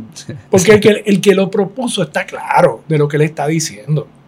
Y, y yo creo que hay un cinismo ahí también envuelto. Y, y aquí hay una agenda que no tiene que ver tanto con, con que si la ley 22 y los desplazamientos y más con otros temas. Y esto es simplemente otro case study para tú justificar eh, eh, o- otras posiciones que quieres que la gente asuma en cuanto al tema, por ejemplo, del estatus político de Puerto Rico. ¿no? Mm. Eh, pero yo creo que sí se puede hablar con la gente, se puede hablar directamente con quienes ellos pretenden que sean los consumidores de esas teorías y tratar de argumentar sensatamente sobre esos temas. Yo trato de hacerlo Sí, yo también. con el tema de, por ejemplo, lo- los alquileres a corto plazo. Ahora el municipio de San Juan está regulando, le han puesto ¿Tú lo hubieses hecho como alcalde de San Juan? yo no lo hubiese hecho. O sea, no de la manera que se está haciendo. Yo creo que es posible que haga falta una regulación a nivel estatal, pero no pueden haber 78 regulaciones. O sea, no puede ser uno en cada municipio. Y yo creo que aquí estamos comprando las teorías de que no, que eso genera mucha basura, que esto de cobrarles 500 dólares a cada unidad, el municipio está haciendo lo mismo con las habitaciones de hotel. O sea, ¿por qué eso para eh, un tipo de actividad económica y por qué no para otra? Entonces, también yo creo que hay que hablar sensatamente de las ventajas que esto tiene. Oye, los alquileres a corto plazo están llevando actividad económica turística a Las Marías, a Maricao, Si hay lugares que no A llegaban los hoteles. a lugares que antes aquí habían hoteles en Ponce, en Mayagüez, en San Juan y en la franja desde Carolina hasta Fajardo. Punto y se acabó. No habían hoteles en el resto de la isla. Tú tienes gente que ha salvado sus propiedades porque la han podido poner en una plataforma de alquiler a corto plazo. Tienes gente que ha invertido. Sí. No tiene nada de malo. Que son de aquí y de afuera. So what? Y el valor de las propiedades tuyas y mías, aunque no estén en una plataforma de alquiler a corto plazo, son beneficiados. están sostenidas en este momento en la medida en que hay la demanda para esas otras propiedades para alquilarlas a corto plazo. Tú eliminas eso. Mm. Y toda la gente que estaba molesta porque y que al lado de mi casa ahora hay un alquiler a corto plazo, cuando esa propiedad esté abandonada y el valor de su propiedad baje y usted vaya a venderla y no haya demanda, créame que usted se va a lamentar de haber asumido esas posiciones. Entonces yo creo que poco hay que Sí, sí, yo estoy de acuerdo. you have to push back. Y así también. es que yo llevaría el argumento también. Pero estás compitiendo con personas, de nuevo, tú le estás vendiendo el brócoli. Sí. Y las otras personas le están dando el azúcar. Porque tú no estás en un video de Bad Bunny, No. ni hablas, ni añades eh, los spices para que el video se No, vaya no, viral. seguro, seguro. ¿verdad? Y, y al final hay personas tapping lo emocional y, y convenciendo a personas. Y mi pregunta es, si tú entraste en ese culto en un proceso ilógico, si yo te puedo sacar del culto con un proceso lógico. Es una pregunta Sí. filosófica, no estoy seguro. No sé cómo han hecho No con sé. religiones y cultos en donde pasa lo mismo. Sospecho que debe haber combinación, debe haber personas que sí, que con lógica, en, al final son personas que entraron ahí con los hechos incorrectos, tú le presentas los otros hechos, los complementas y ah, pues, ahora ¡fup! cambié mi conclusión. Pero los que entraron con algo emocional, donde es parte de ser un grupo, donde me quiero clavar al que yo creo que es mi enemigo, porque me cae mal o por, la, ¿verdad? por lo que tenga en mi mente. No sé cómo lo saco de ahí. No sé si el argumento lógico es la mejor forma de hacerlo. Un buen- no sé si conoces a eh, Daryl Davis. No lo conozco.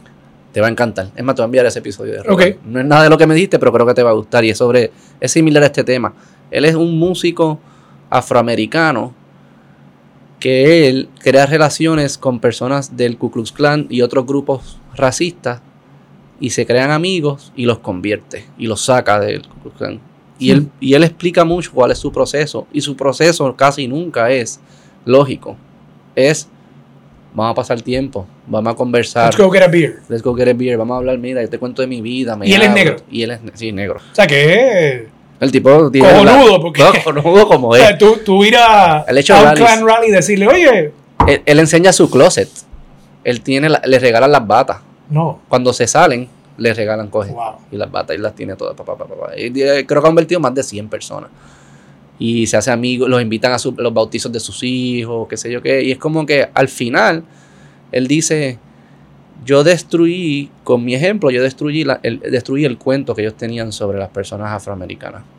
Yo no le puedo hacer argumentos sobre eso. Yo tengo que, para destruir ese cuento, como es tan fuerte, yo tengo que pasar tiempo con ellos. que, que es algo de lo que hizo la comunidad gay con, por ejemplo, programas, quizás no a nivel personal, pero la relación de un televidente con lo que están viendo en la televisión tiene algo de, de esa relación personal también con programas como Will and Grace, Mm. cuando Ellen DeGeneres dijo en su programa, que ya tenía Claro. un sitcom en los 90, que, que she was gay. ¿no? Claro, claro. Y, y de pronto, pues sí, lograron eso haciendo ver que, mira, we're just, Just- we're just people. just people.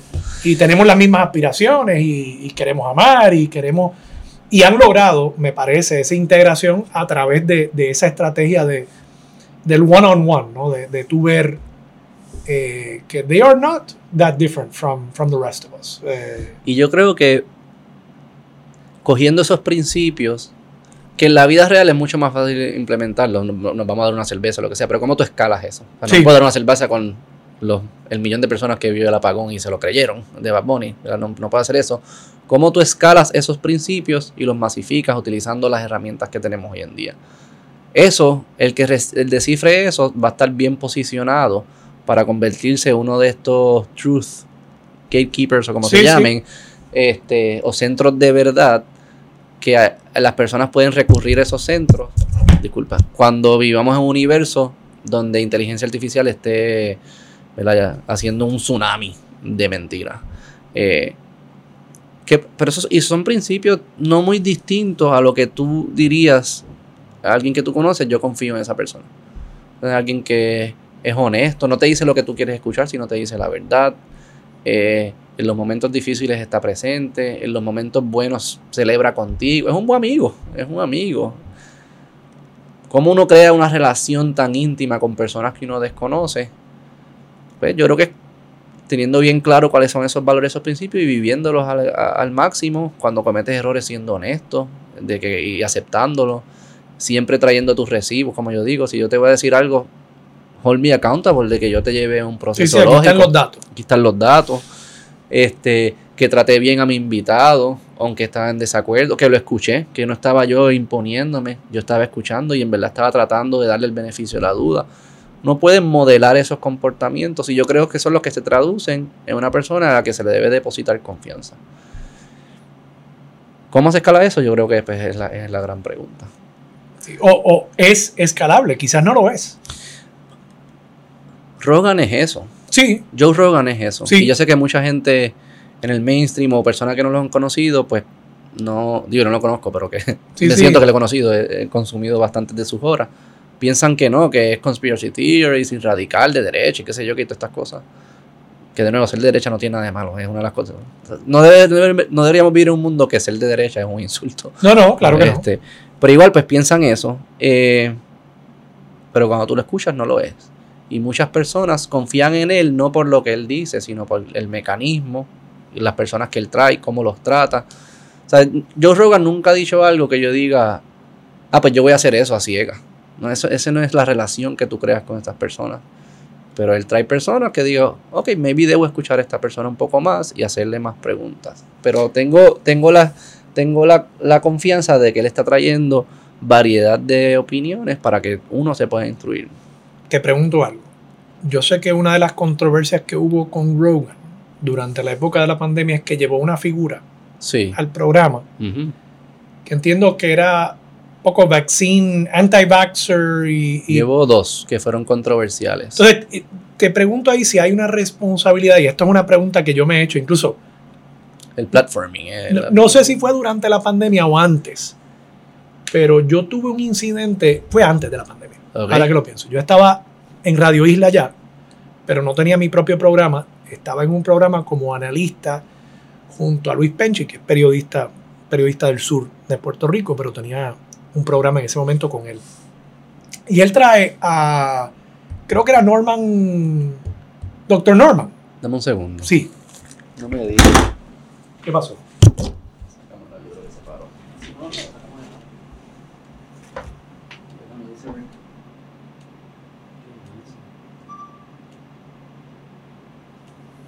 Uy, si lo Disculpe, lo seguimos en audio. Dale la mala mía. Fíjate. por hacerlo solo. Eh, Disculpa, seguimos, me estabas pues, contando. Te, contaba, ese día se estaba entrevistando, creo que era Dr. Norman, que vende productos naturales y demás. Creo que era González Chacón, creo que es el apellido. No lo conozco, pero. Es un, es un naturópata. Okay. Y entonces él, él empieza a decir que, no sé cómo llegamos al tema, pero él empieza a decir que que las vacunas eran todas, y esto era antes de la pandemia, que las vacunas eran todo eh, una falsedad. Que realmente la gente había logrado superar ciertas enfermedades como el polio por, por eh, exposición a la enfermedad y que eventualmente pues la, la humanidad como, como, especie había logrado eh, erradicar esas enfermedades no a través de programas de vacunación, sino que a través de la exposición y la inmunidad que confería la exposición a esas enfermedades. Mm. Y, tengo que admitirte que I, I lost it mm.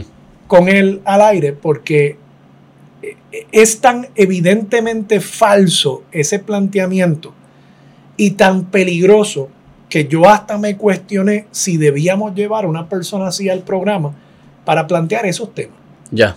Porque, porque it is untrue. Y, y yo creo que hay un rol también eh, y una responsabilidad que uno asume de no decir simplemente, pues yo voy a traer a cualquiera aquí.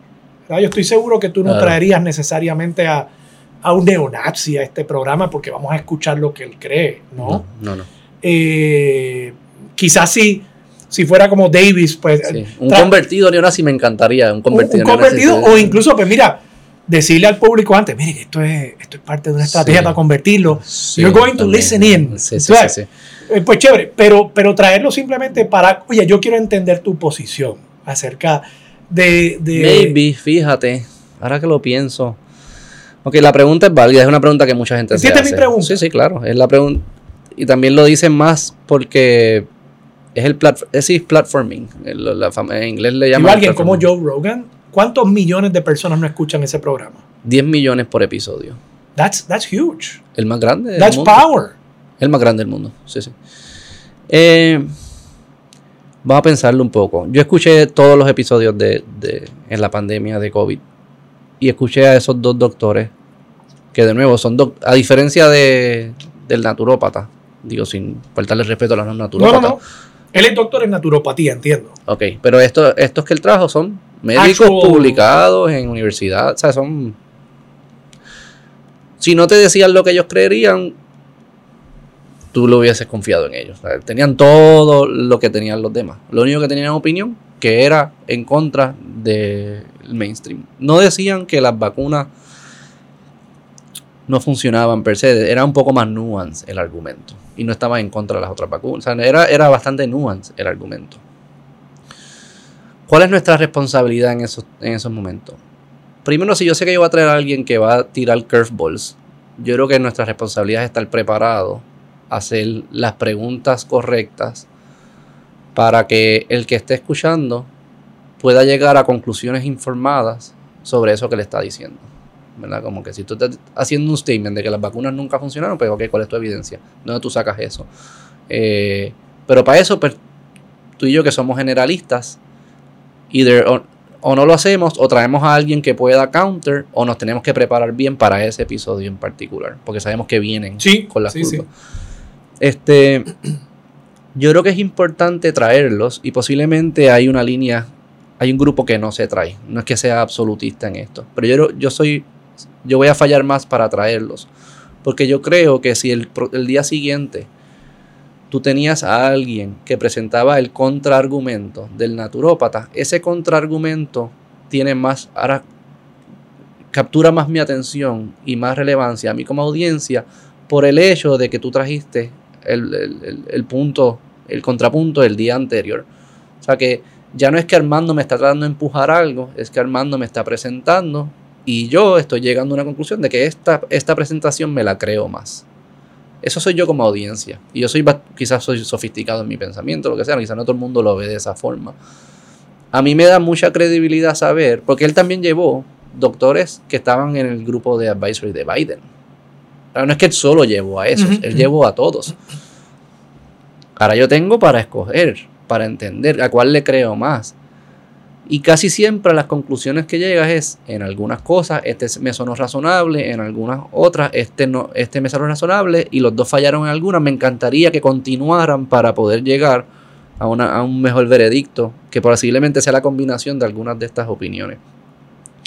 Yo creo que la, el tener esas conversaciones abiertas te permite llegar a una, una conclusión más sofisticada que irte por un lado versus el otro, que es más blanco, Mm. blanco y negro. Pero yo, yo creo que hay ciertos espacios del conocimiento humano donde hay que tener cuidado con el whataboutism, ¿no? Y, y donde quizás, quizás la ciencia que tiene todos esos, todos esos mecanismos que hemos discutido para tratar de falsear las conclusiones de un científico, quizás en el caso de la ciencia, pues es donde más cuidado tenemos que, que tener, ¿no? O sea, no veo qué valor habría en traer personas que creen que el mundo es plano.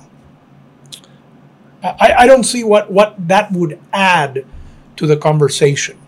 Eh, que no sea una distracción de... si Pero tú no crees que es una buena oportunidad para uno hacer el, eh, explicarle a la audiencia de cómo falsificar algo que tienes de frente. Porque yo te garantizo, y me incluyo posiblemente, que yo sé que el mundo no es plano.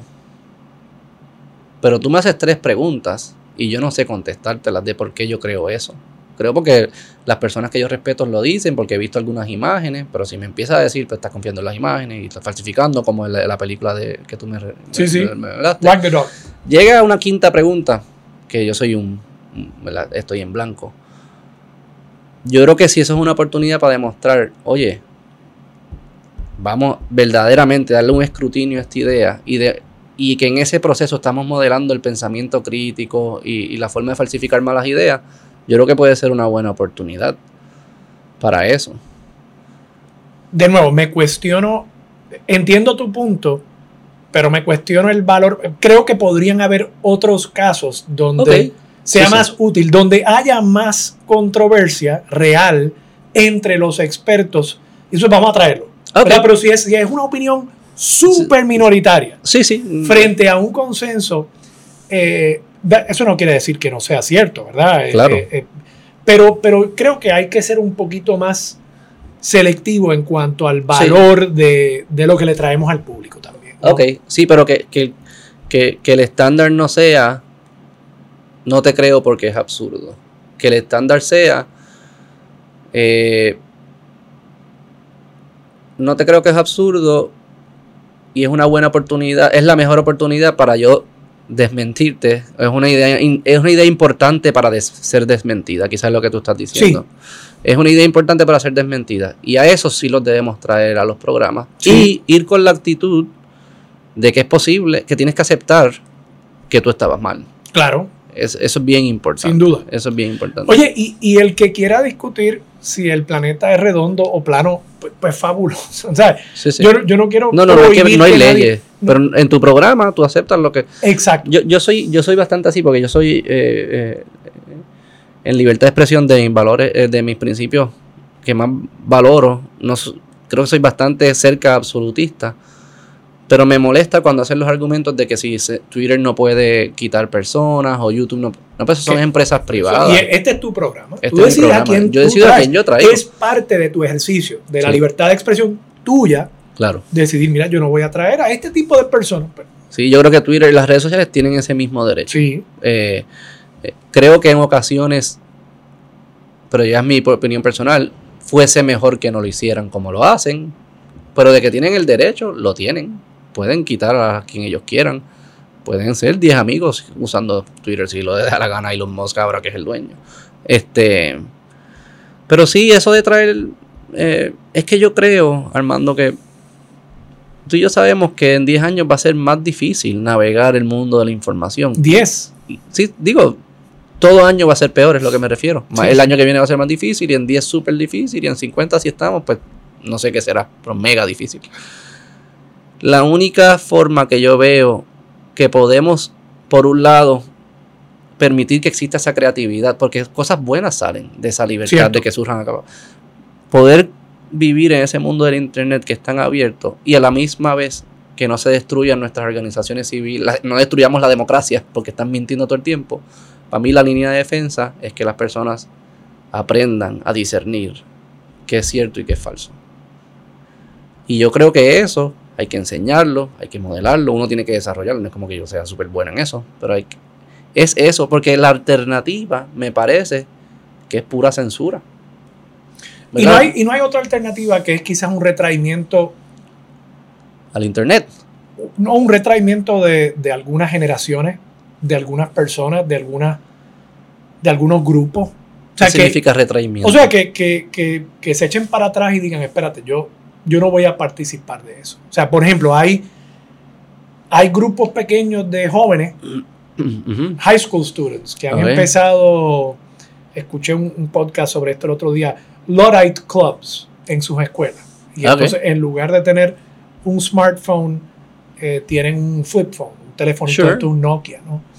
¿Tú no crees que puede haber también algo de eso? Que, que haya una reacción cultural donde nos replanteemos si, si quizás lo mejor es no estar.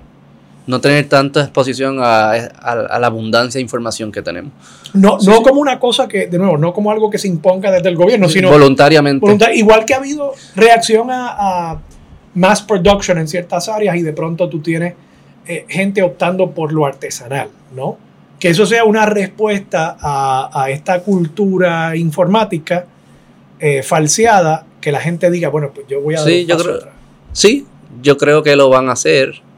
Igual tienes que tener pensamiento crítico sí. para, resolver. Y yo creo que lo que estamos buscando es, ¿Cuál es el nivel óptimo de, de información que es bueno para mí? ¿Verdad? Este, por ejemplo, yo antes usaba Twitter un montón, ahora no lo uso. Sí, yo me he quitado. Ahora a veces lo abro, entro, me envían, sí entro, qué sé yo qué, y entro como que hasta asustado, como que sé, esto es fuego, esto es fuego, esto es fuego, ¡pum! lo boté. Yo lo, yo lo quité de mi teléfono. Y la, computadora. entonces yo lo que hago durante el programa usualmente por la mañana entro, porque la gente reacciona ahí, pues, chévere. Y entonces después lo cierro y se acabó. Pero ahí Eh, fue una decisión mía consciente de que la información que yo estaba recibiendo ahí no era útil para mí. Sí. No era útil. ¿Verdad? Y que O sacrificar el tiempo que le estabas o el dedicando. tiempo y, la, y la- el impacto psicológico Oh. que está teniendo sobre uno. Pero es mediante un proceso casi de pensamiento crítico, decir, escoger qué tipo de información. Eso, eso es pensamiento crítico también, ¿no? Decidir, no voy a hacer, mira, Twitter no me está viniendo bien, prefiero hacer, empezar a leer libros de nuevo, vamos a leer libros largos, qué sé yo, qué sé. Todo eso yo creo que es producto de una persona consciente que, ¿verdad? que, que- que entiende se entiende a sí mismo y está tomando unas decisiones de que es óptimo para ellos. No está siendo capturado por la avalancha emocional de, ¿verdad? del ambiente en que te encuentres, ya sea físico o el ambiente de las redes sociales. E- ese, para mí, esa es la línea. Y si la decisión es abandonar las redes por completo para hacer estos clubes, fan- fantástico. Y si la decisión es quedarme pero escoger distintos contenidos, fantástico. Pero que sea que seas más una decisión más consciente de cada uno y no sea como que pues, entro a Twitter y soy un- una hoja que vuela con, según la emoción de Twitter y todo lo que me digan me lo creo, lo que sea. No, tiene que ser algo que tú, tú, tú decidas cómo usarlos, no seas la víctima del, del mundo de información. Sí, de acuerdo, ¿no? Oye, y, y, y reevaluar.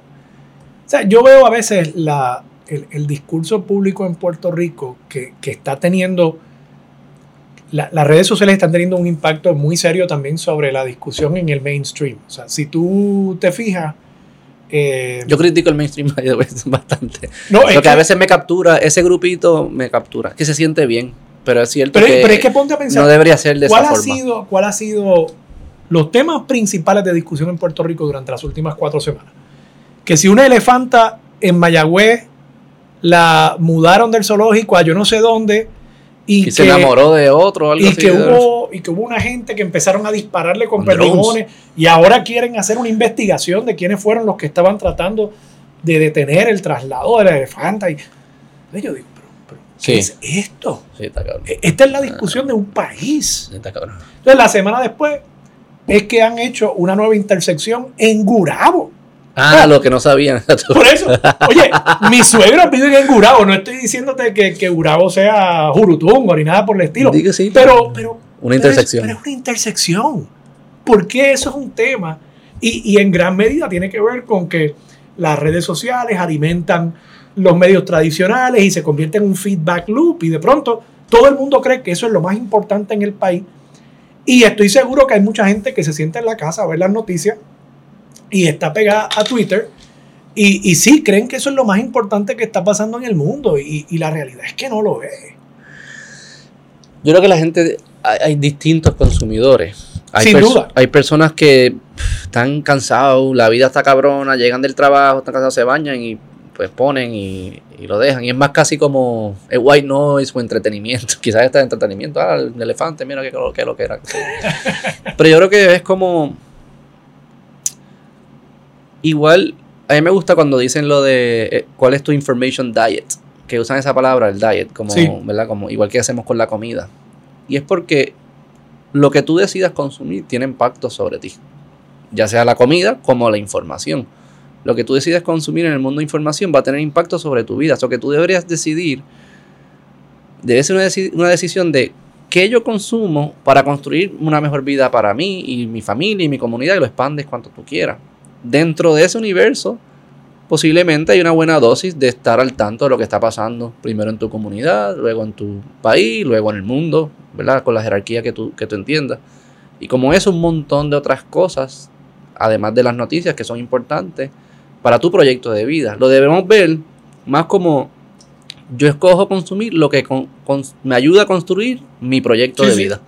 Pero y, no, y no no se hay ve esa nada, forma. y no hay nada que sea obligado. O sea, yo creo que aquí también vemos el tema político como uno obligado. Mm. Y yo no creo que lo sea. Y, como en las oye, noticias y eso, o estar sí, al tanto de la sí, política. y, yo, y yo soy analista político, así que quizás estoy hablando contra mi propio interés, pero la realidad del caso es que para mí la política es un mundo, quizás un mundo que tiene muchos seguidores, que tiene mucha gente que le interesa, pero no es el único. No. Aquí también hay eh, un mundo artístico, cultural, Eh, Empresario, aquí hay un mundo universitario donde se están dando conversaciones interesantísimas. tecnología, Entonces, tú no tienes- ciencia. Eh, El hecho de que tú de pronto digas, mira, a mí no me interesan las noticias policíacas. A mí no me interesa que mataron a Pacho el Antifeca. Eso a está- mí- eso también, esa, esa es la noticia de estos días. Esa es la noticia de estos días. Eh, a mí no me interesa que... Pues, pues, eh, eh, it's fine. O sea, no, eso no es que tú eres un ciudadano menos informado. Incluso quizás eres mucho más informado sobre otras cosas que yo desconozco. Claro. Eh, y, y- y eso sí creo que, que es bueno de este nuevo mundo, que, que hemos derrumbado la idea de que hay un mainstream de los temas que uno debe estar informado para considerarse un ciudadano bien informado. De acuerdo.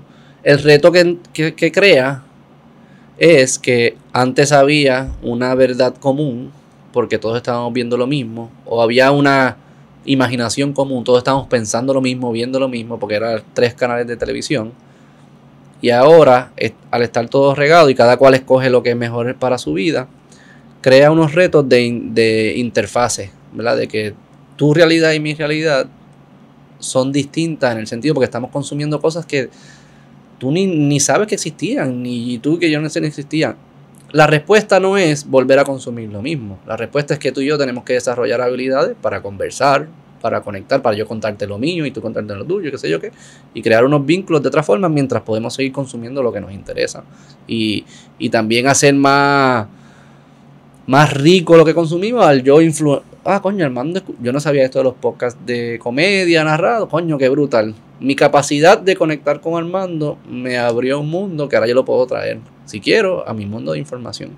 Y eso empieza a nutrirse, se pone, es mucho más rico de lo que era antes, que sí funcionaba en que todos estamos en la misma página, pero no todo el mundo estaba en la página que quería, necesariamente quería estar. No, no. Este, No, y, y- y, oye, yo, yo, yo veo el ejemplo de la, de la diáspora, por ejemplo, la Mm. diáspora puertorriqueña. Sí, Oye, es interesante, hay personas, particularmente los, los que se han ido más recientemente, que pueden estar más conectados con las noticias de Puerto Rico que tú y que yo. sí, eso pasa. Eh, yo vivía allá afuera un tiempo y... Entonces, esa, esa realidad que no era posible antes, o sea, cuando yo era chiquito, Claro. pues tú sabes, tú tenías el periódico de aquí, ¿Qué hacían? ¿Se los enviaban por correo? ¿qué cosa? Cuando Las la- noticias. Si al- alguien de afuera quería estar al tanto. Mano, es que yo recuerdo que antes, cuando una noticia de Puerto Rico llegaba a estar en las páginas del New York Times, salía un artículo en el Nuevo Día diciendo tal noticia. Llegamos, llegamos. Sí, sí, sí, eh, sí. así era. Sí, sí, no así lo dudo, era. no lo dudo. Eh, yo todavía recuerdo cuando el fuego de DuPont, eh, del Hotel DuPont en el 86 creo que fue, mi tío llamarnos desde Ohio y preguntarnos sobre el tema porque había sido noticia en el Nightly News eh, o en algún lugar ¿no? en, en, eh, a, nivel, a nivel de Estados Unidos. Eh, pero era, era, era muy poco común. Eso ha cambiado por completo. O sea, si tú quieres, si tú quieres eh, vivir mediáticamente en Roma, tú puedes hacerlo. Claro. Sí, sí. O sea, tú podrías tener una cuenta de Twitter donde tú solamente sigas gente Sí, italiana Sí, sí, sí, sí. y el Correo de la Sierra y tú sabes. Estoy seguro que así lo hacen algunos los que reportan ¿verdad? sobre Roma desde otros lugares, pues tienen que hacer eso. Están Seguro. consumiendo lo mismo que los romanos están consumiendo. Entonces tú puedes hacer eso y, y, pues de nuevo, sí, eso tiene un valor, pero tiene un costo, ¿no? Eh, la, la- eh, tiene un costo en la manera en que de pronto pues tú no sientes necesariamente una conexión con, con el lugar en el cual tú estás habitando, ¿no? Claro. Y otra cosa que diría, cuidado también con pensarnos que este mundo, eh, este mundo quiero decir, el de los podcasts y el internet, es el mundo de todo el mundo en Puerto Rico. También eso, Claro. la televisión, por ejemplo, los tres canales, mi mamá, mi mamá Sí, paga yo no sé distinto. cuánto, ella paga un montón a DirecTV. Yo llego a casa de ella, ¿sabes qué tiene puesto? El canal 4, Sí, sí, los de locales. en los locales. O sea, hay una generación eh, unas generaciones mayores que todavía están bien pegados con, con- los canales locales. ¿no? Sí. Yo no sé si eventualmente. Sí, eso es un cliff. Eso se va. Por eso, yo no sé si eventualmente la gente joven, cuando lleguen a tener esas edades, van a seguir con los podcasts o si es una cuestión de edad de que de pronto. Oye, mira ese programa, el guitarreño. Oye, eso está bien. o sea, no sé. No creo. no sé. Eh, Digo, quién sabe. Who knows? Eh, no, creo que la televisión no vuelve o no se mantiene, pero es posible que sí. Por el cambio generacional. por el cambio de generación. Digo, la televisión me refiero al estilo de programa, pero también el hecho de que tienes que verlo a esa hora Sí, sí. específico. Eso. O sea, eso, o sea, una vez unas generaciones, eh, ¿verdad? Fallezcan, eh, yo creo que desaparece eso. Hasta Live TV. Live TV no. Por deportes y noticias principalmente. Deportes es este, probablemente lo que los mantiene vivos. O sea, yo pago cable por deporte. Y pudiese hacer el app, pero el app me pide el login del cable, eso que pues pago Sí, el sí, cable. sí. Eventualmente eso no es necesario. no es- tecnológicamente no es necesario. Es que pues, así son los contratos. los contratos y que ya tienen. está. Eventualmente eso desaparecerá. Eh, y ahí se va el cable, por ahí. O sea, yo no, yo no me imagino nunca que este programa, decir, de este programa lo tienes que consumir los martes a las 7 y si no, desapareció. Ese mundo ya se acabó. Eh, y, y lo que permite hoy en día es que va a haber una variedad increíble de programas de un minuto, programas de tres horas, programas de conversaciones, programas de AIs hablando, o sea, va a haber o de comedia, va a haber tantas y tantas cosas que no- yo creo que va a ser difícil imaginárselo. Eh, Incluso programas diseñados única y exclusivamente para ti. ese es de mis concerns grandes. Porque si es- lo que dijimos ahorita era cierto que se nos hace difícil ahora relacionarnos porque estamos consumiendo ta- tantas cosas distintas. O sea, yo abro tu YouTube y tu YouTube de seguro no tiene nada que ver con mi YouTube. O sea, los videos que te salen ahí van a ser bien distintos a los videos que me salen. Probablemente. Este, pero por lo menos tienes una comunidad. ¿verdad? Yo tengo los, los que escuchan podcast, Rogan, ese como que Alternative Media Space. Esa es mi comunidad. Pero si de repente empiezan a hacer contenido que es específico para mí, que más nadie lo consume, yo creo que se nos va a hacer difícil relacionarnos. E incluso contenido que ni siquiera podemos imaginarnos. O sea, yo, yo pienso un AI que cree historias en las que tú eres un participante. Tipo, yo no sé si Sí, tú... como el juego, había un juego que era así, una película que... Bueno, yo no sé si tú, tú leías estos libros de chiquito. ¿Qué edad tú tienes? 36. 36, no, 44, más o menos, 8 años. Eso me he dado cuenta que los que son más grandes que yo siempre me dicen más o menos es lo mismo. y yo se lo hago a los pequeños también. Bueno, pues en mi época, en mi época, Sí, habían los, los Choose Your Own Adventure Books. No sé si tú tenías esos libros. Eso que ibas- tu nombre, ¿no? Los que- no, no, no, tú ibas leyendo, era una Ah, novelita, era un paperback. Tú ibas leyendo, entonces llegaba un punto donde había una decisión Ah, ok. que tenía que tomar un personaje. Y había una decisión A o una decisión B. Claro, Dependiendo de la decisión que tú tomaras, pues te decía, ok, go to page, whatever. right. Y mano, algunas decisiones de pronto se acabó la historia, como que ah, decidiste mal y you, you drove the car off a cliff and you're dead. Wow, nice. Y se acabó el libro. Eh, entonces, imagínate una especie de podcast que, que sea totalmente en vivo, creado por un AI, donde tú estás participando con un personaje. Eso lo puedes hacer. Tú, hecho en ChatGPT, tú puedes decirle, ChatGPT, tú eres eh, Hemingway, qué sé yo, Sí, como un sí, sí. escritor de Shakespeare. Y quiero hablar contigo. Quiero hablar contigo y te sientes y, pues, y empieza a tener una conversación y él lo imita.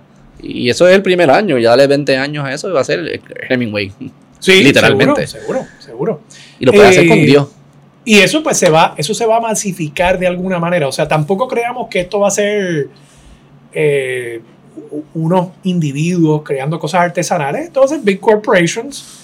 Eh, ya tú ves que eh, Apple, por ejemplo, ayer. Imagínate Disney haciendo cosas así, que tú Sí. puedas interactuar con lo que mi hijo pueda interactuar con Mario Bros. No Disney, pero Nintendo con Mario Brothers, que está Seguro. juqueado con eso. O Disney con Mickey Mouse, tú sabes. Y entonces eh, van a tener una, una historia creada para ellos que va a ser distinta a mi hija a la que, a la que ve tu hijo. Yo tengo un problema con eso. Pues get ready, because it's coming. Yo creo que el, er- lo que el internet, estos algoritmos están diseñados para darte lo que tú quieres. Seguro. Y mientras nuestra vida cada vez se siga migrando del mundo físico al mundo digital, ¿verdad? Tú puedes decir como que en los 90 era 100% físico, o 99% físico y un poquito digital. Y hoy en día es, no sé, 50-50 o lo que fuese. Y eventualmente quizás va a ser 90-10 digital. Pero si el mundo digital está compuesto por lo que parecen ser personas que no son personas, que te dan lo que tú quieres siempre, cómo los jóvenes y los adultos desarrollan las capacidades para poder relacionarse con otros humanos, cuando los otros humanos no están ahí para hacer lo que tú necesitas siempre. Estás empezando a sonar como, como un viejo, cabrón. de cuarenta y pico de años. Pero el hecho, yo siempre lo digo, el hecho de que los viejos ¿Cómo los jóvenes van a hacer esto? pasado- No, no, pero no crees que es cierto, no crees que hay, tú no crees que, tú, van a decir, tú crees que los jóvenes hoy en día, tú lo sientes que están capacitados para ser adultos de la misma, en la misma proporción que un, alguien de 25 años hace 15 años. Ser adulto es hacerse responsable, de, de, ¿verdad? de hacerse responsa- responsable por su vida, de no ser ofendido por cualquier cosa, de co- reconocer que hay personas bien distintas y tienes que saber navegar ese mundo y colaborar. No estoy diciendo que son incapaces, estoy diciendo si ha habido un deterioro. Y si, ese, y si la respuesta es que sí, no sé cuál es tu respuesta. Yo entiendo que sí. Y creo que muchos de los temas también de salud mental, de ansiedad y depresión, tienen que ver con algo de esto. Este, y hay personas que lo han estudiado. Eh, si la respuesta es que sí, doubling down y hacerlo más y que el internet se convierta aún más poderoso, más curado para ti, que es lo que estamos diciendo, está curado para ti. No hay nada que no te guste, no va a existir. Es un mundo perfecto para ti. Si eso tiene consecuencias luego en, esa, en la capacidad de esas personas de desarrollarse y ser un, un- adulto en un mundo que no está curado para ti. No sé, no, no tengo una, una contestación. No sé si los jóvenes están más listos para la adultez hoy que ayer. Creo que, creo que esa pregunta y esa duda, pues la tienen todas las generaciones, con Sí, sí. generaciones anteriores, ¿no? De acuerdo. Sí. Y creo que hay muchas cosas en A las los que, 36 lo tenían ya. o soy un viejo. pues yo creo que, yo creo que están peor que yo. Eh, no, mira, yo hay cosas en las que yo creo que estas generaciones son más resilientes. Hay otras en las que creo que quizás son menos. Mm. Eh, hay, hay una apertura que yo veo que, que es para mí positiva a, a la diversidad, Mm. ¿verdad? Aceptar eh, que el ser humano al final del día es un individuo, ¿no? Y que cada uno es un mundo. Y yo creo que hay eh, una mayor aceptación de eso. Y, y en ese sentido yo creo que hay unos cambios positivos. Ahora, como tú planteas, pues sí me preocupa el que la juventud eh, eh, pues, pues no haya vivido en un mundo donde, donde están obligados, por ejemplo, al aburrimiento. Mm. Eh, y eso quizás es un mundo en el que ya tus hijos ya y las mías están viviendo, ¿verdad? Eh, eh, tenemos que hacer algo en la computadora y le prendemos Disney Plus y, y los tenemos ahí dos y tres horas frente a Disney Plus. O sea, eso es una realidad, ¿no? Sí. Entonces yo recuerdo de chiquito, mira, yo, yo me aburría. Iba a buscar un libro, iba a buscar mis juguetes. eh, Te tocaba a ti inventarte algo. Sí, y, y el aburrimiento, hay algunas personas incluso que han planteado que el aburrimiento es la, eh, el comienzo de la creatividad. Mm. Eh, el, el tipo que estaba en una cueva, de pronto dijo, coño, la verdad que esto es bien aburrido, estar esperando que llegue aquella gente Sí, trayendo sí, el, sí, sí, sí. el bisonte a comer, y se puso a dibujar en las paredes de una cueva, ¿no? Sí, el Eh, aburrimiento es motivación para no, no quedarte quieto. Por eso, para hacer algo. Entonces, ya vivimos en ese mundo. Ah, que va a hacerse más y más peligroso, más y más immersive, atendiendo esas necesidades más bajas del ser humano de, de simplemente tener la mente corriendo todo el tiempo. Pues, pues sí. ¿Cómo uno responde a eso? Pues de nuevo, ahí es donde yo vuelvo a mi Mm. pregunta de si va a haber una respuesta. De que Y me suena que tú podrías ser eh, uno de los fundadores de una de esas, Un de una de esas sociedades Amish. Los Amish puertorriqueños. Neo Amish, Neo ¿verdad? Amish, Neo Amish. Eh, y tú sabes que yo, yo tengo mi, mi teoría de, de mudarme a Juncos. Ajá. eh, Pistola, Un can de tuna y un perro. Exacto. Eh, y, y vivir en una finca y que nadie me joda, tú sabes. sí, sí, sí. Eh, ¿Cómo uno responde a eso, mano? Yo no sé. Yo, yo creo que Yo todavía, tampoco sé. Yo creo que todavía no tenemos una respuesta para los problemas que ya tenemos y ya se avecinan 20 problemas nuevos. Porque ayer Apple anunció el El, El headset de ellos. El AR. y Virtual Reality, ¿verdad? sí y realmente augmented reality, ¿no? La, la apuesta de ellos es a mixed reality, ¿no? Porque Que yo creo- que es yo- una mierda. Hay que, estar- sí, ellos quieren insertarlo al mundo. Más Sí. como que eh, Que yo creo que es la apuesta correcta. Yo creo que el VR va a seguir siendo una cosa como para unos, ne- unos nerditos, eh, unos raritos, ¿no? Que les gusta y muchas cosas pornográficas. Eh, pero el AR yo creo que es lo que realmente va a tener aplicaciones más útiles para el real world. Pero no deja de ser también otra capa y, y otra barrera entre mi interacción como ser humano con esta realidad, sea cual sea, ¿verdad? La, la realidad para la cual fuimos diseñados a es través del proceso de selección natural. Ese es el tema, porque yo no lo digo en un vacío, no es que es bien o mal, porque es un vacío que significa bien o mal. Lo digo más si es un buen fit para nuestra psicología, porque igual que nuestra biología evolu- evolucionó de los cavernícolas, nuestra psicología también es producto de nuestro cerebro. Y nosotros hay cosas para las cuales estamos diseñados que funcionan para una salud para una, psicología saludable y otras que no. Eh, mi concern no es que nos demos cuenta, nos daremos cuenta. Yo, yo creo que el humano se da cuenta. Yo no creo que vamos un camino a un cliff y nos tiramos y no nos dimos cuenta que era un cliff y dejamos de existir. No creo que suceda de esa manera. Yo creo que nos daremos cuenta. La pregunta es si nos podemos dar cuenta antes y si hay cosas que estamos haciendo ya hoy que diga, pero espérate. Especialmente en esa et- etapa de los jóvenes, y sé que suena como un viejo, pero los jóvenes donde la psicología todavía se está formando y se está solidificando de quién vas a ser tú hacia futuro. Son preguntas a las que no tengo respuesta, pero mi concern es que nunca no, no se tienen, porque quien está haciendo la tecnología no, es, no siente que es su responsabilidad hacérselas.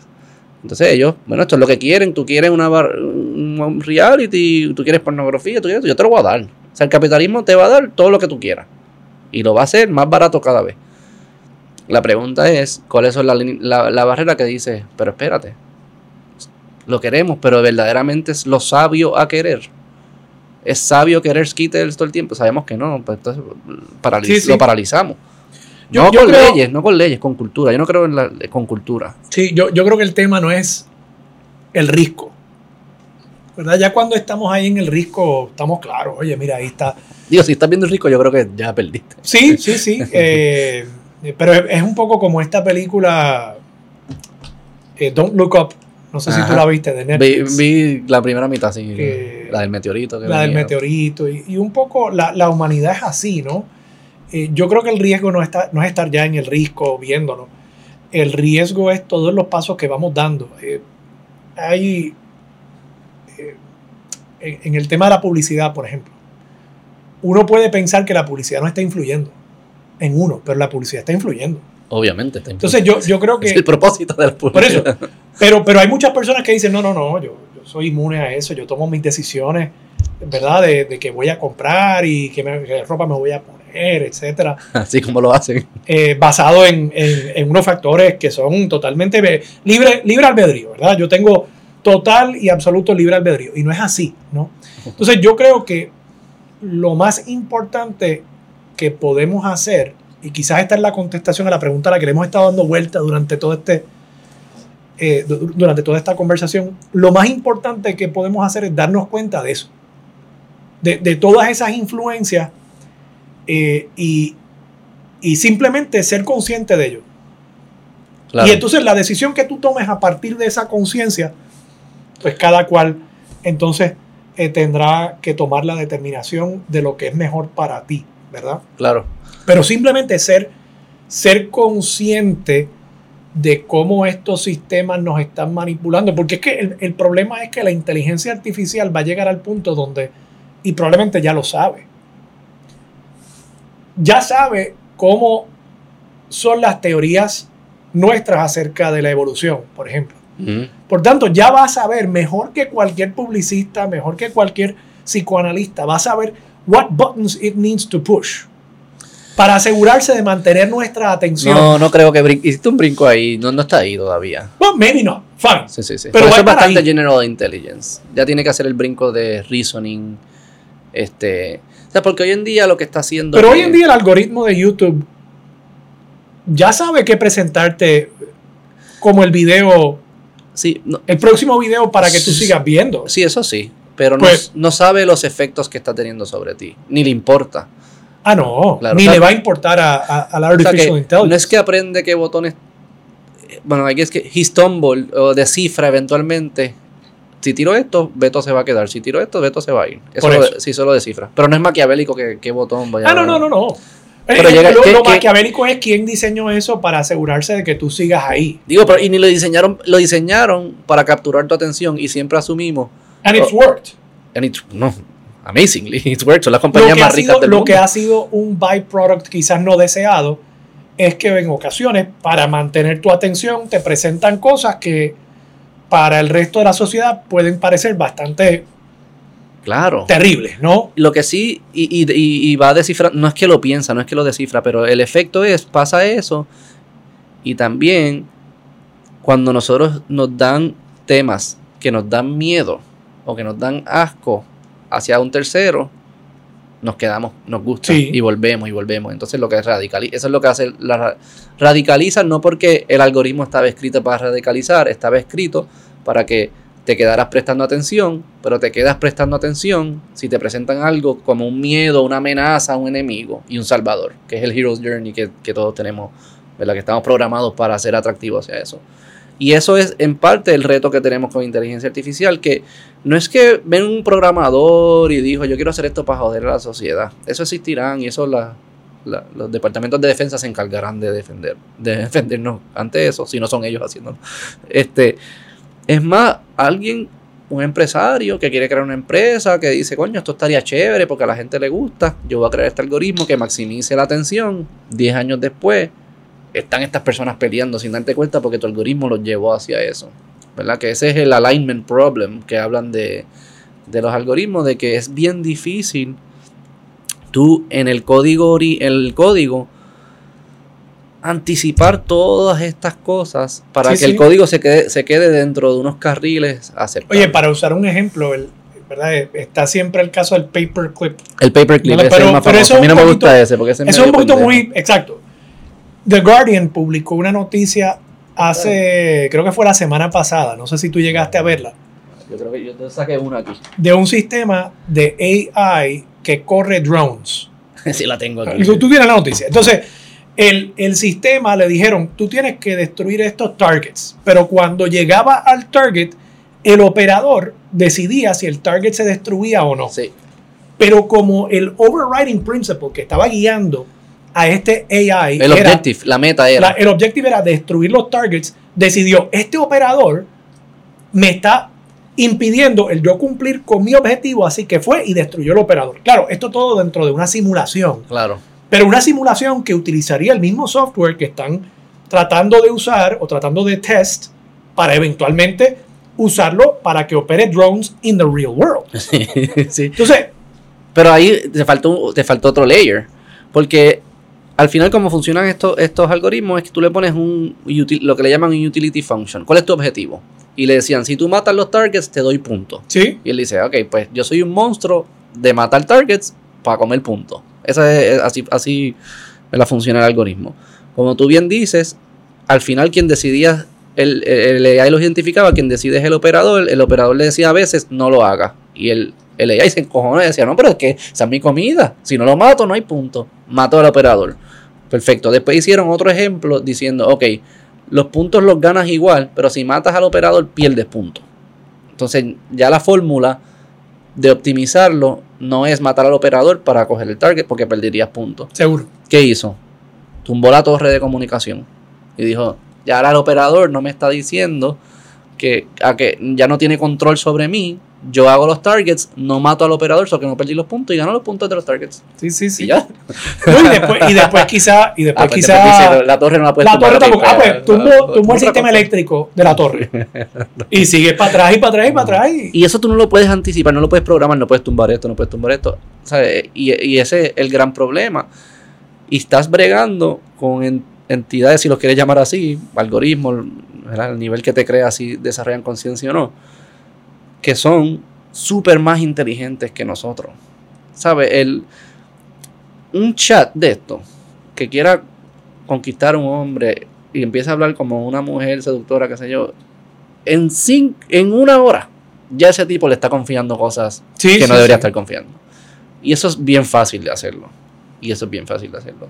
So que es un reto que tenemos. Es un reto que tenemos. ¿Quieres hablar de cómo, de la otra parte, que el, el de sci-fi, existential risk. si desarrollan conciencia o no? ¿Qué tú crees de eso? Gente, ya aquí estamos, ya no estamos en el realm de que no Ya nos tienen que creer. en la no filosofía tienen que confiar en nosotros. Sí, sí. eh, la primera pregunta sería, ¿qué es la conciencia? Conciencia es eh, tu capacidad de sentir y de, de, de ser self-aware, de reconocer que tú eres tú. O sea, a diferencia, si yo, le, yo no creo que si Un perro, reconoce que es un perro. un perro siente, yo entiendo que siente. No, no sabemos, la, la- la respuesta es que no sabemos quién sí y quién no. Sospechamos que es producto de nuestra neurología, de, las, de lo complejo de nuestro sistema neurológico, que cuando estás procesando información, tanta información, se emerge este fenómeno que le llamamos conciencia, que no es otra cosa que, ¿verdad? Que hay algo adentro, como yo digo, hay, hay algo adentro percibiendo lo que se siente ser Beto. ¿verdad? Como esta computadora yo la tiro contra la pared, no le tú no, no crees que hay algo adentro sintiendo dolor, por más que Sí, sí. se rompió. Hay una formulación del problema de la conciencia que plantea que la conciencia, algo es consciente en la medida en que uno puede imaginarse, sentir cómo es esa cosa, cómo es ser esa cosa. Sí, que es el, el murciélago, el bat, el, eh, Correcto. mucho el murciélago. El, el murciélago. Si hay, si yo puedo imaginarme una forma en que me sentiría si yo fuese murciélago, probablemente esa cosa tiene conciencia, ¿verdad? Sí. Bueno, E- ese es el ejercicio. Un árbol. Yo me puedo imaginar ser un árbol. y te, y te imaginas sentir lo que es ser un árbol. No es, no es imaginarte ser un árbol como, como un nene de 5 años en una obra de teatro de la escuela. O sea, es imaginar sentir lo que es ser un árbol. no, no, no creo. Pero Pero posiblemente es un espectro. La conciencia también es un espectro de. pero Yo- entonces pero nosotros tenemos más que los perros, eso sí yo creo. Creo que es distinta. Yo creo que es más sofisticada. Es que, es que yo creo que ahí es donde empezamos, primero en una confusión acerca de inteligencia y conciencia. Y yo no creo que inteligencia y conciencia sean lo mismo. Ya que, por ejemplo. ChatGPT hoy Ajá, ok, dale. ChatGPT hoy probablemente es más inteligente No. ¿Que yo? Imposible. en algunas Nada. cosas sí. en algunas cosas sí, sin duda. Tiene más conocimiento. Eh, eh, no, sé si lo conoce. Es mejor descifrando patrones que. Pero Hay por una di- hay mucho, una por mucho, por mucho, por Incluso mucho, nosotros, obviamente. nosotros creemos que, que, que los perros son conscientes, pero no necesariamente son inteligentes, no como lo somos nosotros. O sea, a dónde voy con todo esto, hay diferentes tipos de inteligencia y no necesariamente creo que estén vinculados a conciencia. Creo que conciencia es otra cosa. Eh, por alguna razón pienso que están relacionadas. eh, porque ambas están relacionadas a tu capacidad de procesar información y mapearla a un mundo objetivo. Inteligencia lo medimos como tu capacidad de conseguir lo que querías Vuelve- cuando vuelve a la actúas. expresión anterior. Conciencia, Mapear, ver, recibir una información. procesar información. Y mapearla a un mundo real. Un carro autónomo no hace eso. Hace eso en un en un, de esto, en, un, en un área bien específica. No la sabe traducir a otras cosas. El, el carro autónomo, tú le puedes programar no atropelles a un niño. Pero en otro escenario de una guerra, él no supiese descifrar qué hacer con niños. O en otro escenario. Un tigre tampoco podría hacer eso. No, un tigre no le importa el niño. Por pero, eso. Sí, sí, sí. Ni si está en una guerra, ni si no está en una guerra. Ve un niño y ve lunch. Pero un negro, un, un- tigre sí puede aprender ciertas cosas en un ámbito de su vida, cazando por la noche, y ese aprendizaje traducirlo a otro ámbito de su vida. Eso es lo que llamamos general intelligence. Eso es lo que los humanos hacemos bien, que estos, la inteligencia artificial no puede hacer bien. Porque hay algunas cosas, o sea, nu- nuestro sistema de valores y de tomar decisiones es bien dinámico y es bien difícil ¿Y programar. tú crees que no puede haber Artificial General Intelligence sin conciencia? Esa es la pregunta. Si al lograrlo surge conciencia. Y yo no si conciencia sí. es producto de ese brinco. Esa es la pregunta. Yo no sé. Nadie ¿Y qué respuesta. realmente es, eh, tengo que insistir, qué realmente es Artificial General Intelligence para, porque es que la, la inteligencia general de una ballena significa una cosa distinta a la inteligencia general de un ser humano Claro, pero es. o de una hormiga. Sí, sí. Yo diría, ¿sabes? El, el algoritmo o la eh, inteligencia artificial que, que gana en ajedrez, que es bien inteligente en ajedrez, es la más inteligente. Que hay dos tipos. Que hay dos tipos. Hay una que fue programada para ajedrez y está eh, eh, Alpha, eh, que fue moderado sobre AlphaGo, que se llama Alpha Zero, creo. Ok. Que esa no, no- no fue programada para No ajedrez. fue programada para ajedrez y aprendió a jugar ajedrez. Aprendió ajedrez y ya gana. Y ya gana. La pregunta es si esa va a poder, con esos aprendizajes de ajedrez, puede entonces también resolver problemas de cálculo avanzado. ¿Verdad? Cuando, eh, si tú tuviste que usar matemática para aquí para convertirte bueno en ajedrez, si verdaderamente tú adquiriste conocimiento que después lo puedes traducir a otros ámbitos de la vida. Sí. Esa es la pregunta. Si, si ellos eventualmente pueden hacer ese brinco, ¿qué está pasando ahí? ¿Y surgió conciencia ahí? ¿Y de qué surge? Porque también AlphaZero es una arquitectura. ChatGPT es un Large Language Model. Ujú. O sea, el, el uso del lenguaje únicamente es suficiente para que surja. Depende de qué significa usar el lenguaje. Yo no creo que ChatGPT sepa lenguaje. Yo no creo que ChatGPT entienda necesariamente los conceptos. Entonces, se ¿cuál modelo es el en que va a llegar a, a AGI? No, yo no Esa sé. es otra pregunta. Yo no tengo idea. No, yo tampoco. No tengo ni idea ni, ni, y no ni sé, el lenguaje y- de y cómo no hablarlo. sé ni si. Yo no sé si es posible. O sea, yo, yo no También se aceptaría que es posible. No, hay una hipótesis, hay, hay un supuesto que se hace es que es que también puede suceder en silicon y no en un cerebro biológico. Substrate el independence. substrate independence. Eso es otro brinco que se hace que tampoco sabemos, ¿verdad? Que si es meramente conectar cables que, procesen información a este ritmo, donde sea, eso va a producir la conciencia. No sabemos, no sabemos. Yo tengo, fíjate, yo tengo menos duda acerca de que hay substrate independence. Sí, yo pensaría. Digo, y me- pero- mi intuición me dice que probablemente se podría crear un sistema que modele perfectamente la- el cerebro de un ser humano y que incluso eventualmente podamos hasta download esa mente a una computadora, a silicón. I think that could happen. y, y va a existir la persona en la computadora. Va a haber conciencia allí. That, perhaps, no sé. ¿Y no es sé. otra o es la misma? No sé, porque en, en que- en- ahí vuelvo. es, es que depende de. Yo creo que la conciencia. Yo tocar esta mesa es conciencia. Yo No. sentir, yo sentir esta mesa es parte de mi conciencia. Tú vivir la experiencia de tocar la mesa. ¿sí?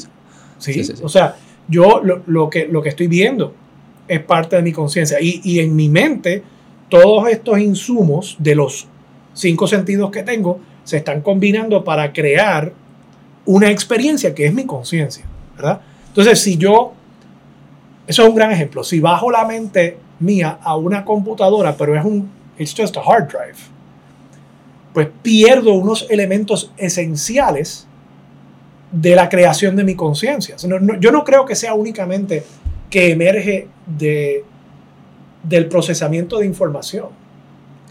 Yo creo que emerge de, de una experiencia que combina un montón de factores y que combina no solamente la información, Pero sino, un- sino un- el ins- los insumos que producen esa información. Pero un robot que tenga todos los sensores que tú tienes. Yo puedo crear re- sensores de tocar, sensores de vista por la luz, de vibraciones para los oídos, de sabores para los químicos. Yo puedo replicar todo eso y ponérselo a un robot. ¿Él tiene conciencia o no? No sé. A- ahí creo que tendría que haber un nivel también de procesamiento de todos esos insumos combinado con una capacidad para aprender, para aprender independientemente, no para aprender una sola cosa, sino para, Generalizar. para generalizar. Claro. Eh, que, que yo, ahí es donde vuelvo un poquito a, a, mi- a mis dudas y mi sospecha de que estamos en un massive hype cycle con el tema de artificial intelligence. It's fun. It- it's profitable.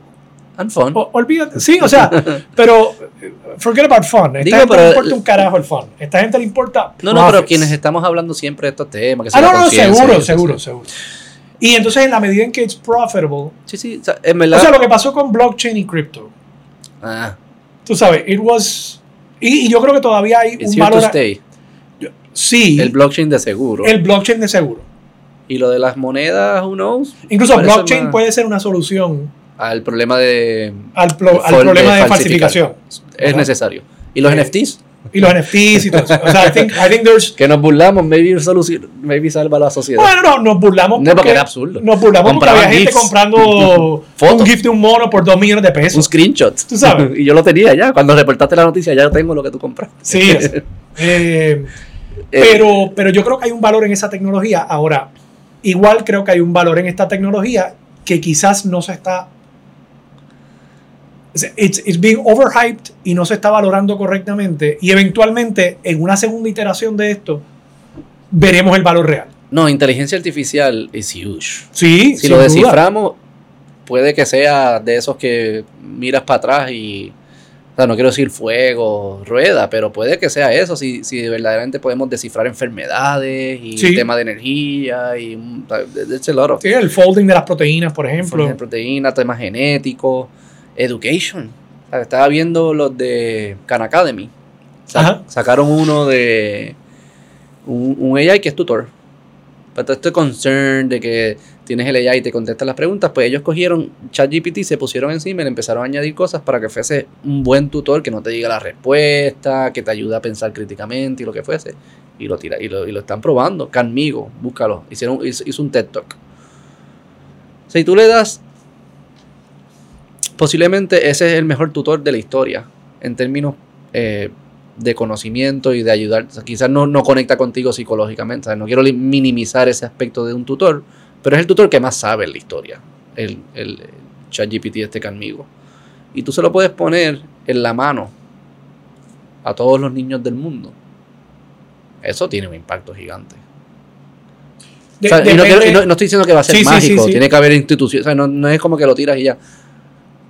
Pero verdaderamente eso tiene impacto. Pero creo que aún eso, y, y quizás aquí estamos llegando a una segunda conclusión, creo que la primera fue que tenemos que, que darnos cuenta de estos cambios, o sea, just, just be conscious, Ajá, ajá. ¿verdad?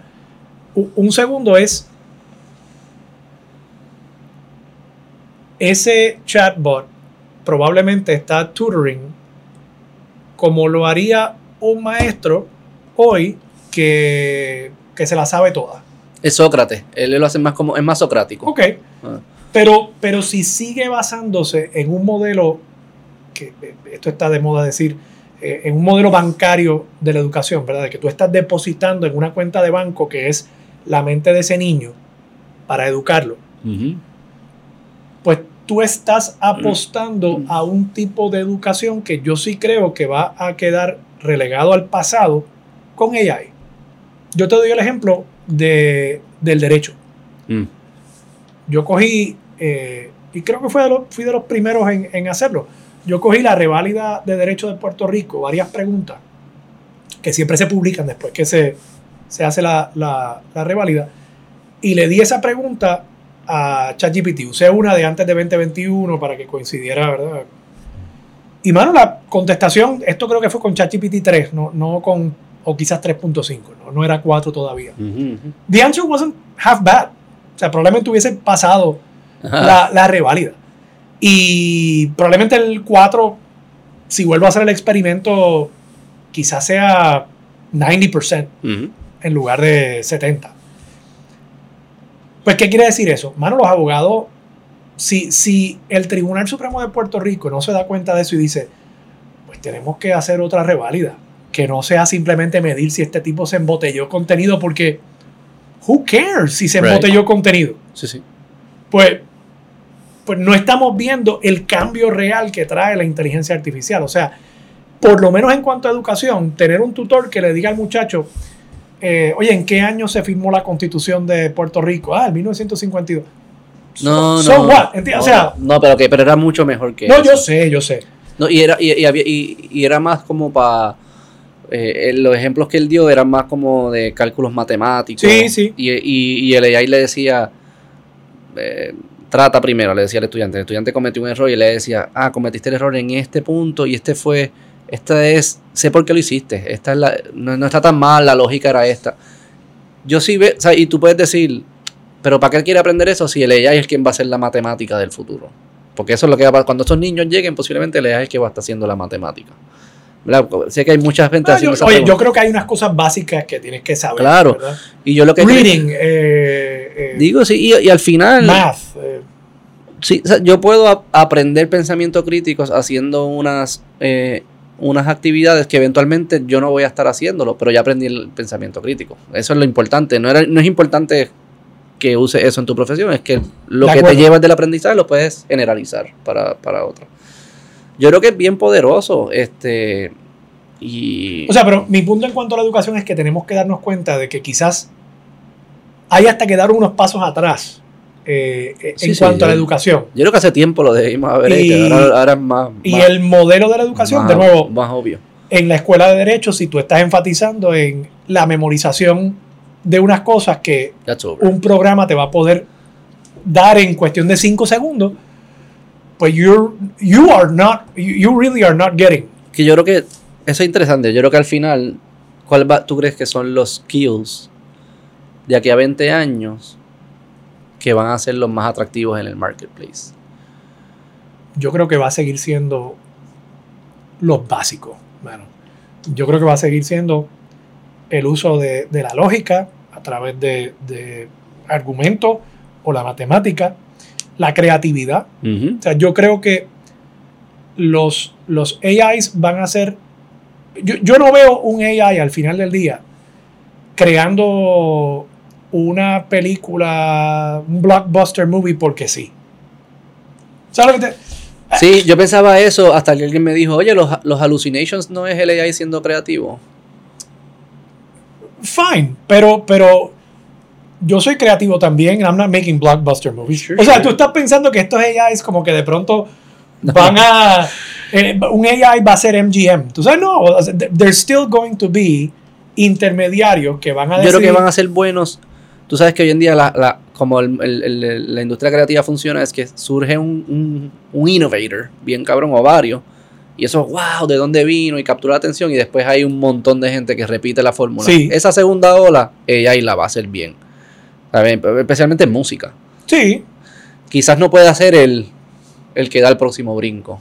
¿Verdad? Como que el humano que se inventó Bad Bunny. Nadie, ser, cuando el reggaetón pero- estaba pegado en el 2005, nadie hubiese dicho Bad Bunny va a ser el del 20. Nadie. Eso pasó.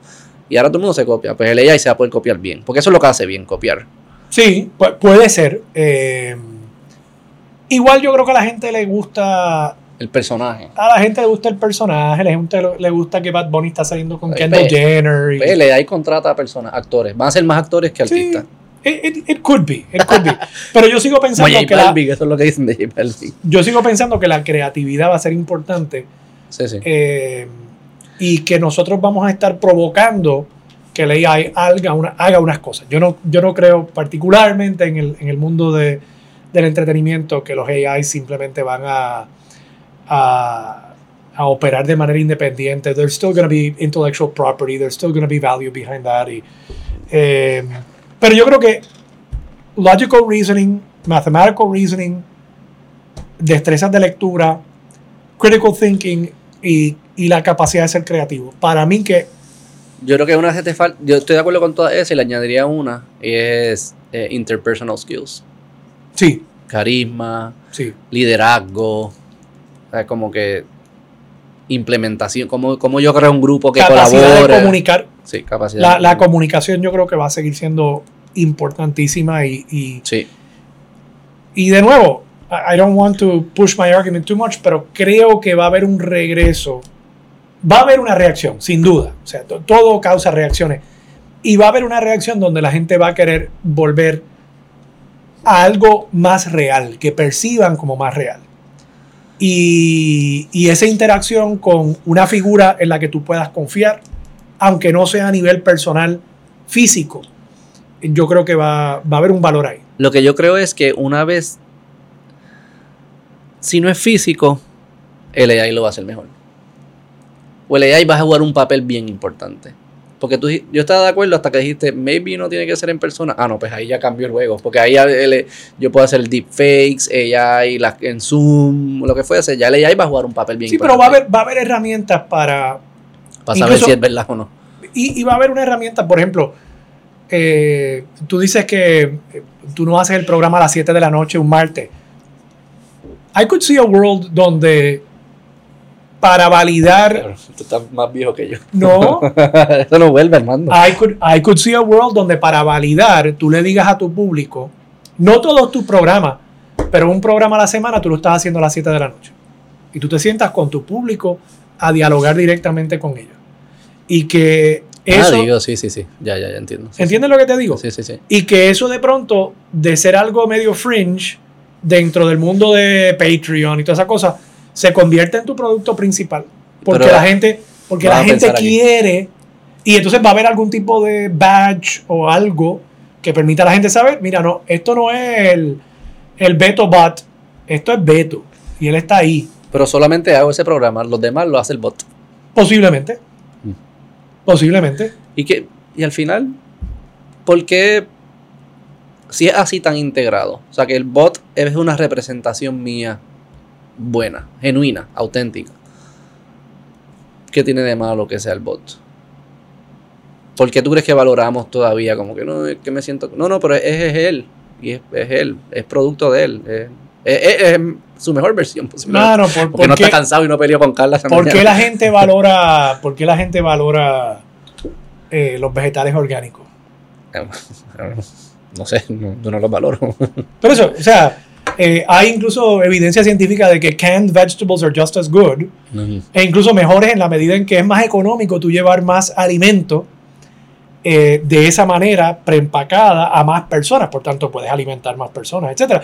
Pero hay gente que cree que, que es eh, organic is better. Va a Sí. haber gente who believe that you know human eh, communication is better. Eso va a pasar. La pregunta es cuán grande va a ser esa reacción y entre qué sectores. Puede que la masa diga, ah, fuck it, ¿sabes? Sí, sí. Pero que haya un grupo de personas muy influyentes que quieran eso. Sí, sí. Eh, Va a ser interesante como how it plays out. Definitivo. Yo confío en los humanos bien brutal. Yo confío en nuestra capacidad de, eh, de adaptarnos y de tomar las decisiones correctas y, y, ajust- ¿verdad? y ajustar y echar para atrás. O sea, es complicado, lo hemos hablado a nivel individual, pero we're still here. Éramos los cavemans. ¿Quién hubiese pensado que nosotros hubiésemos ganado la el Battle of the Species? En algún momento éramos unos bacalaos. we're still here, but we have not been here for most of la historia del universo. Los No. dinosaurios duraron más tiempo que nosotros. No, pero digo no, pero no estábamos nosotros, pero estaban nuestros ancestros. O sea, no humanos. Ha- Había, qué sé yo, una célula por ahí dando vueltas. con Ah, las- bueno, Sí. claro. Eh, pero, Pero no, pero yo lo veo en un punto que también quizá un objetivo para la, ra- para la especie humana es no ser un dead end en evolution. O sea, que, que, que, que si hay una próxima, va a haber, obviamente. Y eso no, no se decide. No, no es como que Sí, sí. no es una decisión que se toma. Pero maybe esto es un brinco evolutivo. Maybe hay un synergy. Maybe después viene lo de que nos metemos los chips verdaderamente y hay cyborgs y that's y algunos no lo harán y esos pues maybe Sí. se estancan y hay otros que that's the new human. Eso, eso es muy fácil pensarlo si uno no tiene, no tiene hijos. Y yo sé que tú Yo tienes tengo. dos. Y yo tengo dos. eh, pero ahí es donde creo que the fear kicks in. I know. I know. Pero hay que navegar, navegar en truth y ver entonces cómo, cómo se hace. Eh, sí, hay una, hay una responsabilidad del padre que está... eh, digo, me imagino que todas sus generaciones tienen sus complicaciones. Pero hay temas aquí que, que- que se complican.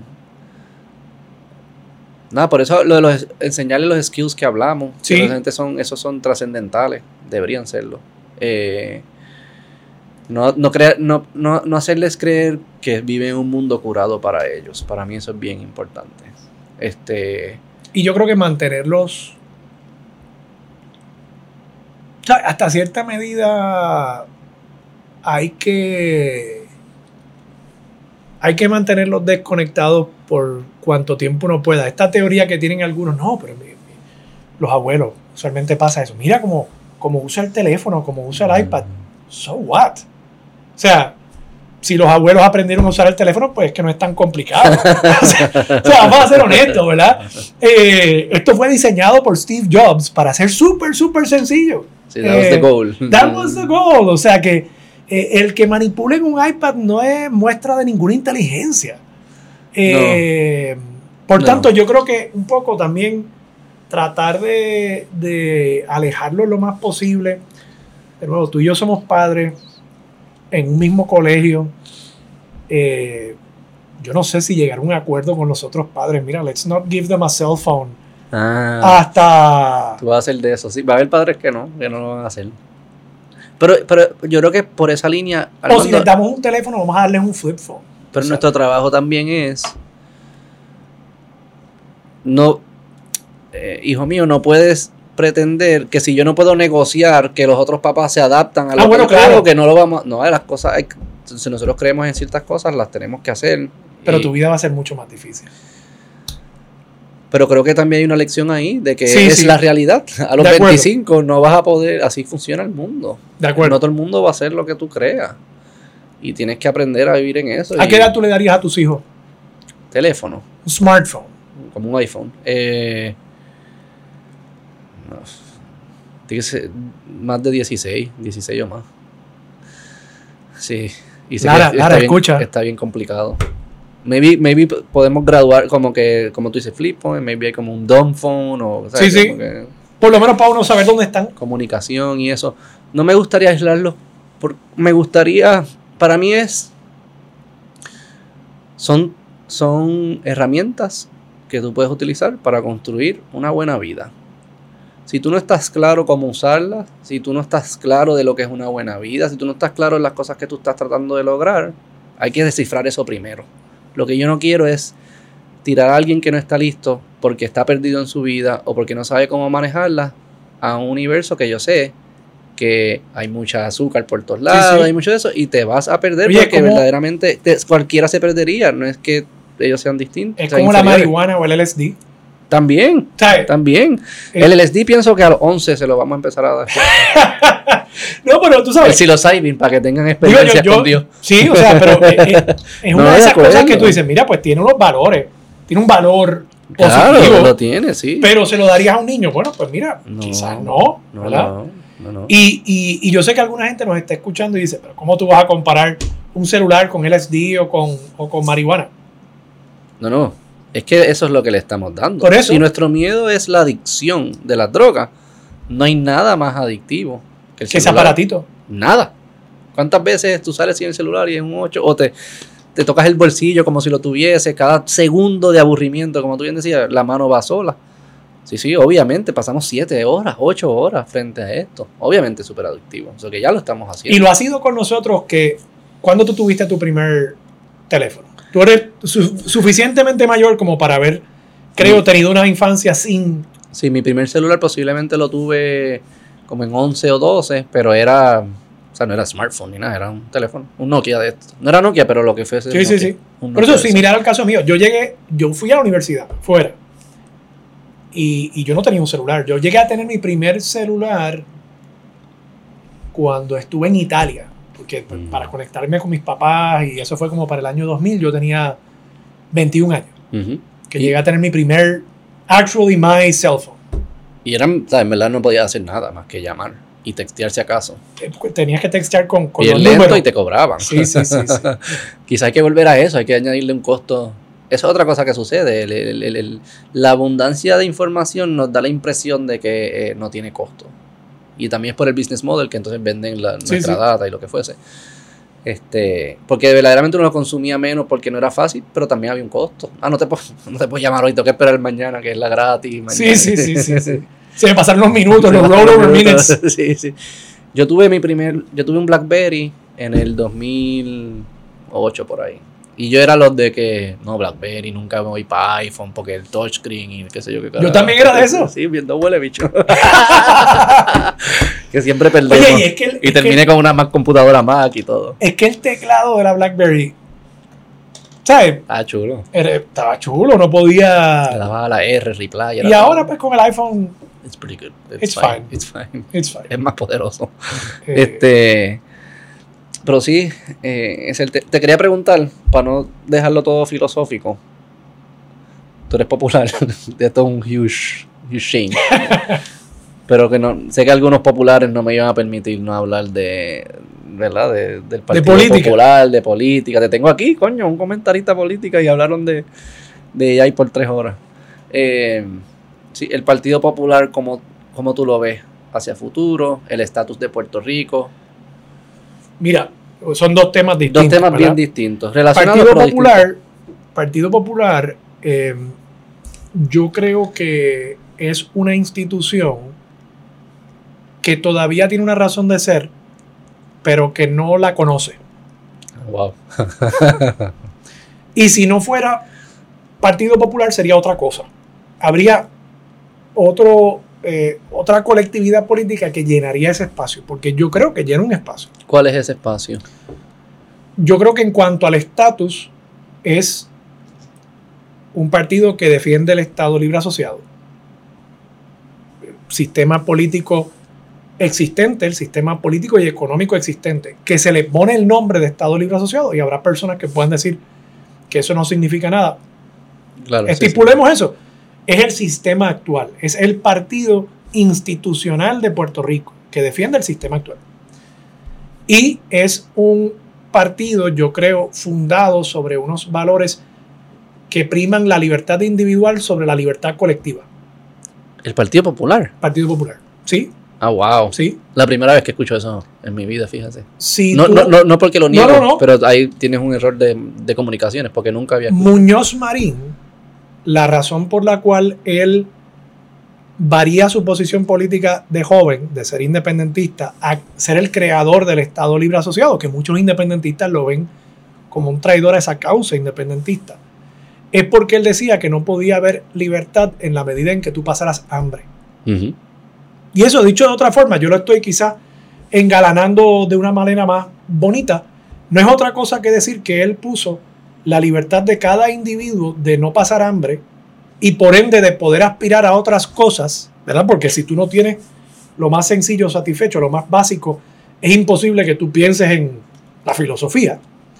Puso eso por encima de la aspiración que él tenía como joven, que era por la libertad colectiva, la libertad, la independencia del país. Porque él entendía, bien o mal, él entendía que en la independencia mantendría al pueblo, a cada individuo, particularmente a los más pobres, invulnerables en el país, sumisos, en un estado anti-libertad, por las penurias y las necesidades que pasarían. Y ese para mí es el planteamiento hasta el día de hoy del Estado Libre Asociado. Y debería serlo.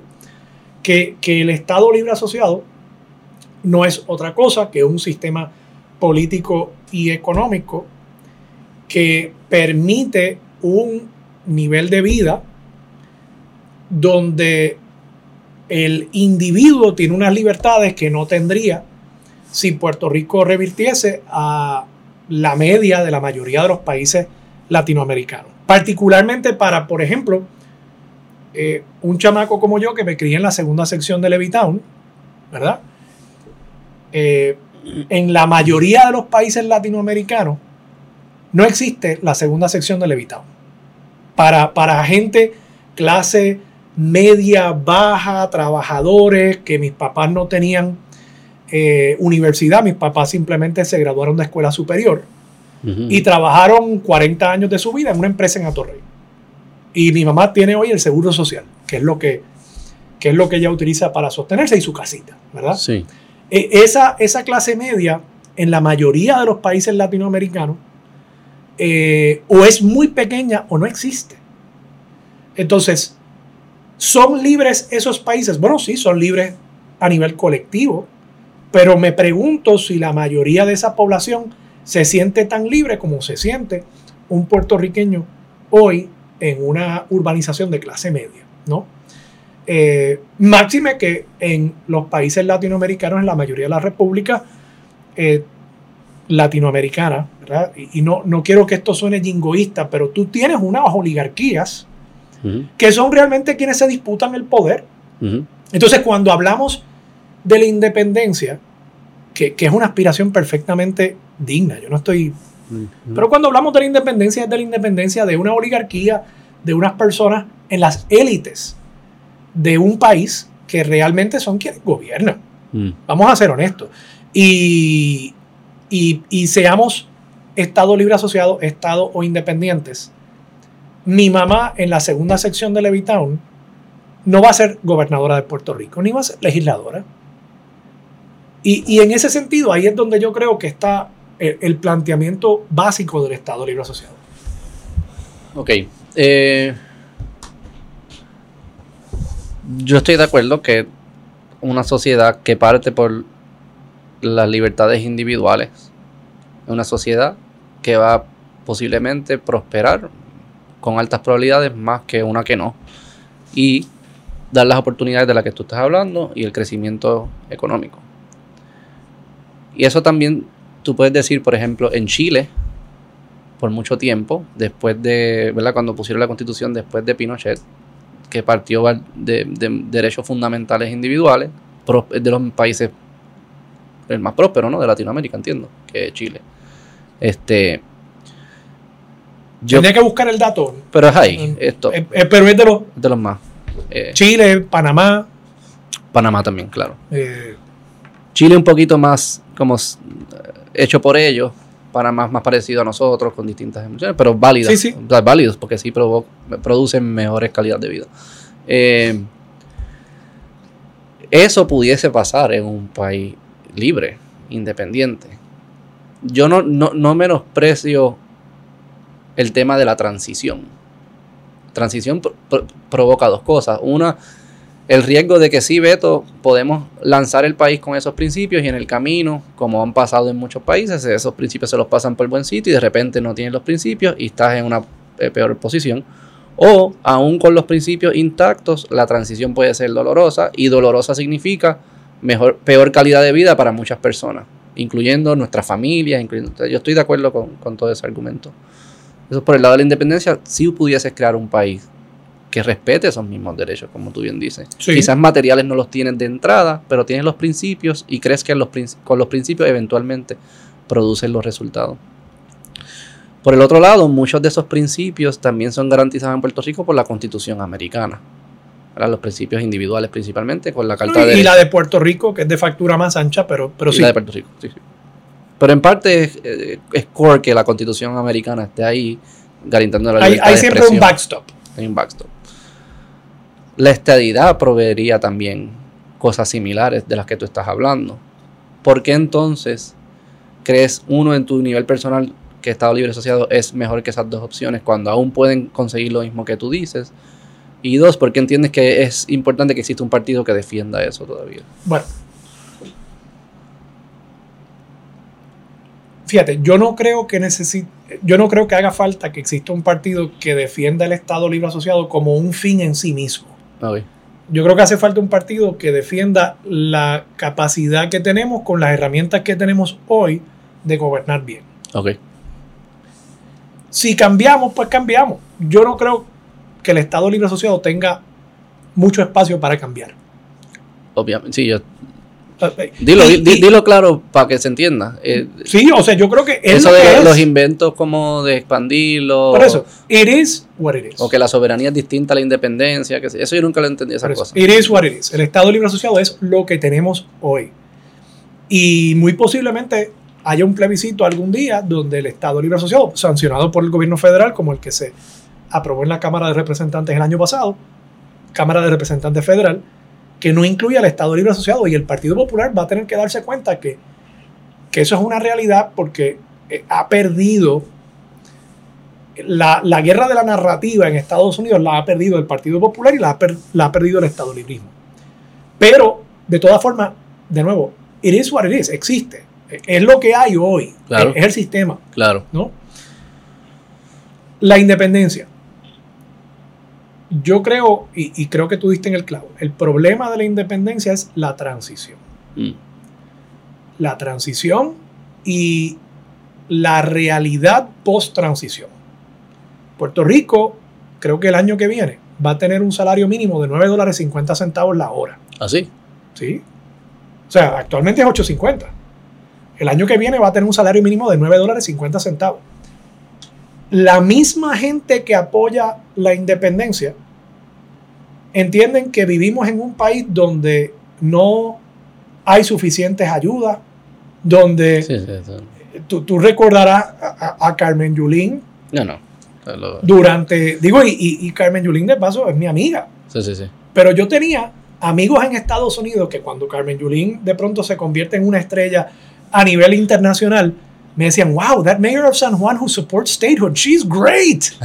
Y yo, no, no, no, hermano, ella no es estadista, ella cree... Entonces me decían, pero ¿cómo es posible? Porque ella lo que está diciendo es que ustedes merecen más ayuda porque son ciudadanos americanos. Ajá, sí, sí, sí. sí. Entonces, Sí, eh, hay una contradicción ahí. O sea, los mismos, los mismos grupos independentistas también están abogando por un estilo de vida que en una república, particularmente en los primeros años, primeras décadas Mm. de la República de Puerto. Rico sería totalmente imposible. O sea, que te diga lo contrario, pues, pues tiene una agenda. O. Oh, tiene que traer los recibos de una transición exagerada de que el gobierno federal va a estar aquí. Pero then, why 50. would they? Sure. Sí. Stability in the region, qué sé yo, whatever. Eh, supongo, Whatever. o sea, Sí, sí. Pero, pero, los chinos, los chinos tienen que estar por ahí para que nos ayuden. Sí.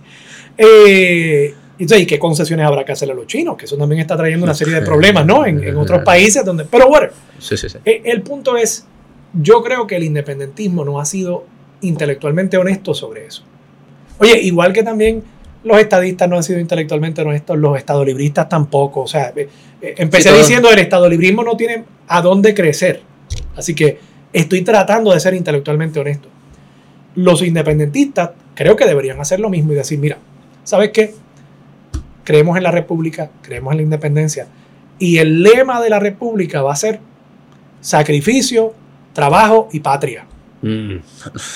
¿Ah? No, no creo que ganen con Ah, bueno, pero digo, tú puedes inspirar gente con ese lema. Pero Tú puedes inspirar gente Sí, a decirle, sí, sí. mira, aquí va a haber que cualquiera, hacer... pero cualquiera se apunta eh, eh, en el de esto, en el, eh, en, en el gym, pero después de tres días se van para el carajo. Pero, pero a, lo- a- a tu Se punto, eso es lo que sería la independencia. La independencia, particularmente en los primeros años, sería algo que requeriría de mucho sacrificio, que habría que terminar con las ayudas gubernamentales eh, Digo, o, reducirlas No, marcadamente. Ahí puede el gobierno federal darte unas transiciones de, cinco- mírate, por 30 años yo voy a mantener, hay un phase out y no va a ser tan abrupto.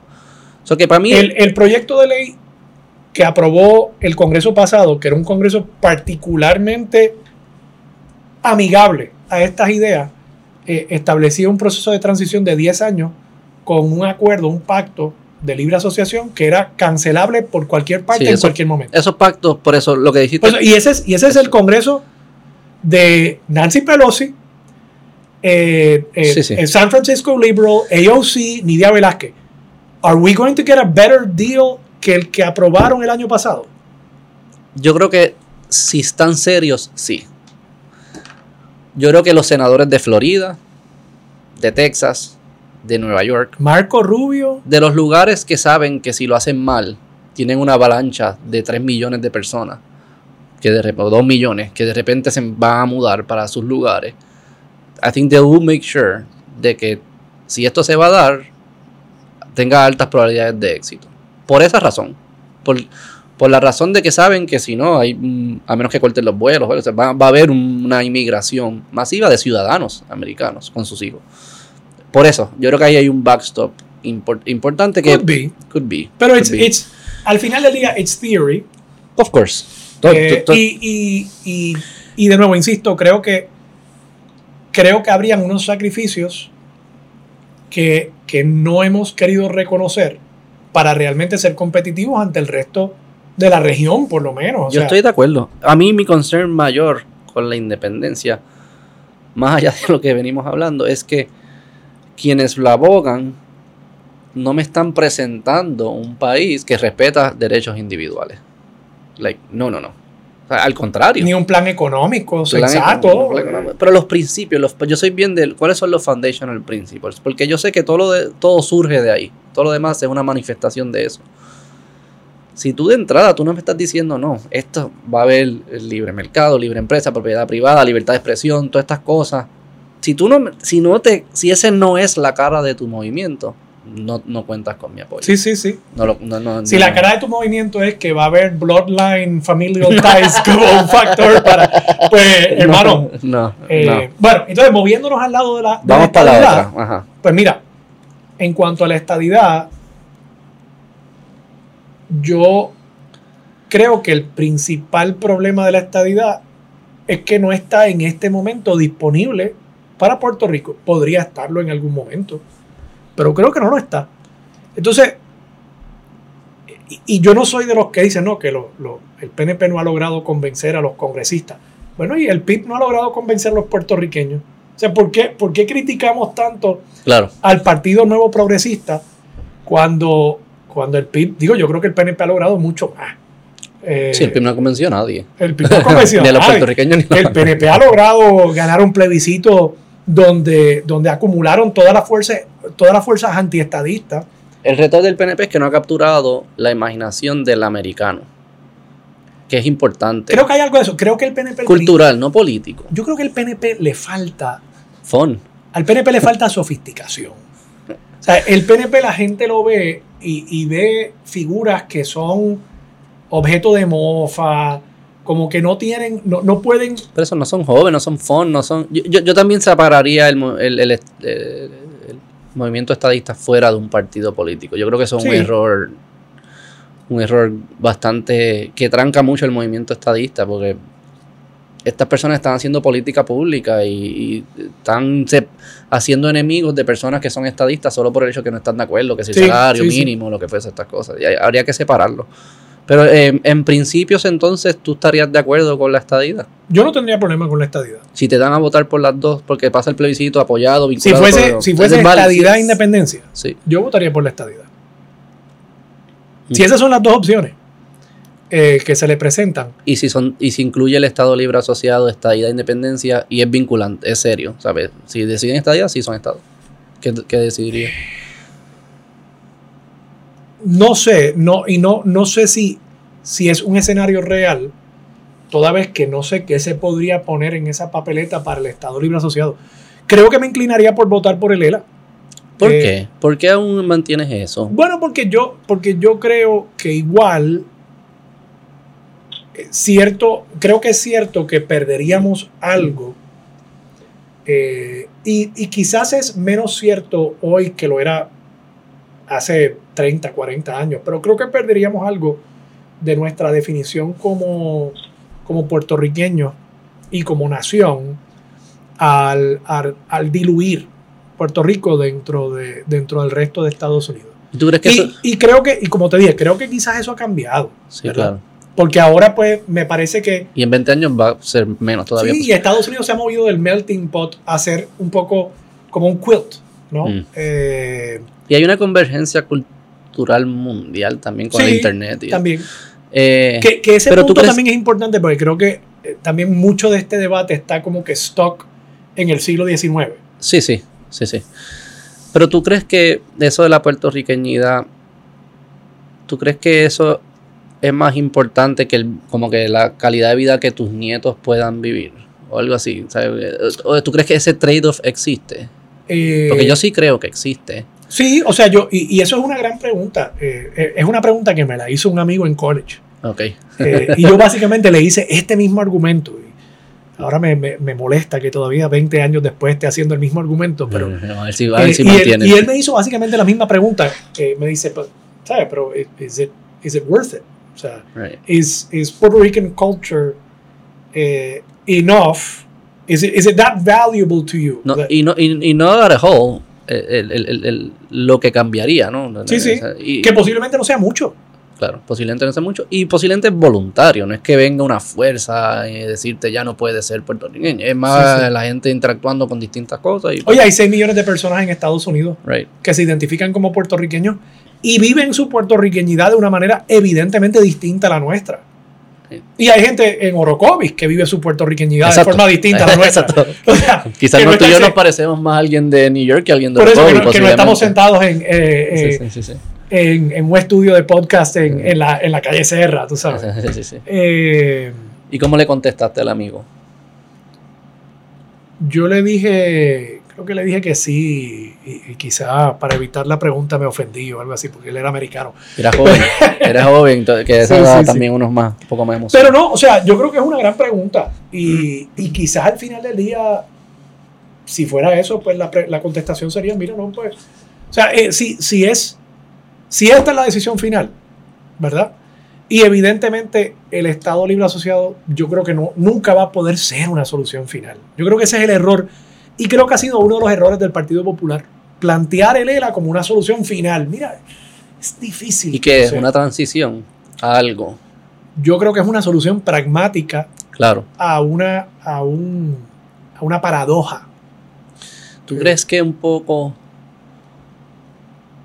pensando en, en inteligencia artificial y un poco como el- la inteligencia artificial aprende, ¿verdad? Tú le pones un- una meta, un objective function, ¿verdad? Y si lo hace bien, hay rewards, si lo hace mal, hay penalidades y así va modulando su comportamiento para poder optimizar mejor hacia el futuro.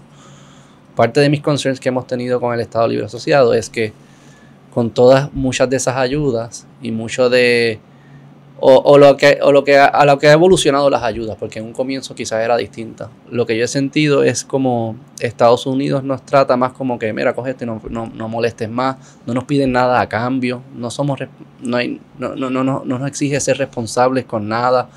Este eso ha provocado un- una, una debilidad institucional en Puerto Rico y una psicología de que no hemos aprendido a modular nuestros comportamientos de, de- de decision making a niveles grupales como país y como instituciones y que más pasa el tiempo más se deteriora porque la fórmula no, no está recibiendo los inputs correctos.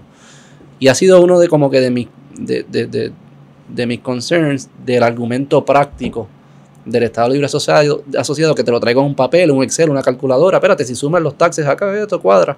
Ese componente psicológico que se va deteriorando, o institucional que se va deteriorando por tu inhabilidad de ser quien controla las decisiones, no lo estás modulando en, en, en, en eso- esos modelos.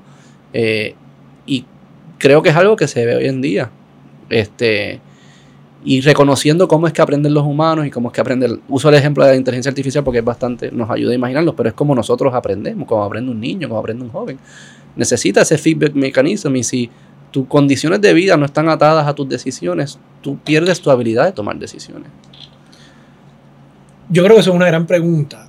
Eh, y es una pregunta que se hizo Muñoz también. Eh, Muñoz no necesariamente quería eh, la, la expansión tan grande que hubo de programas de, de beneficencia social Mm.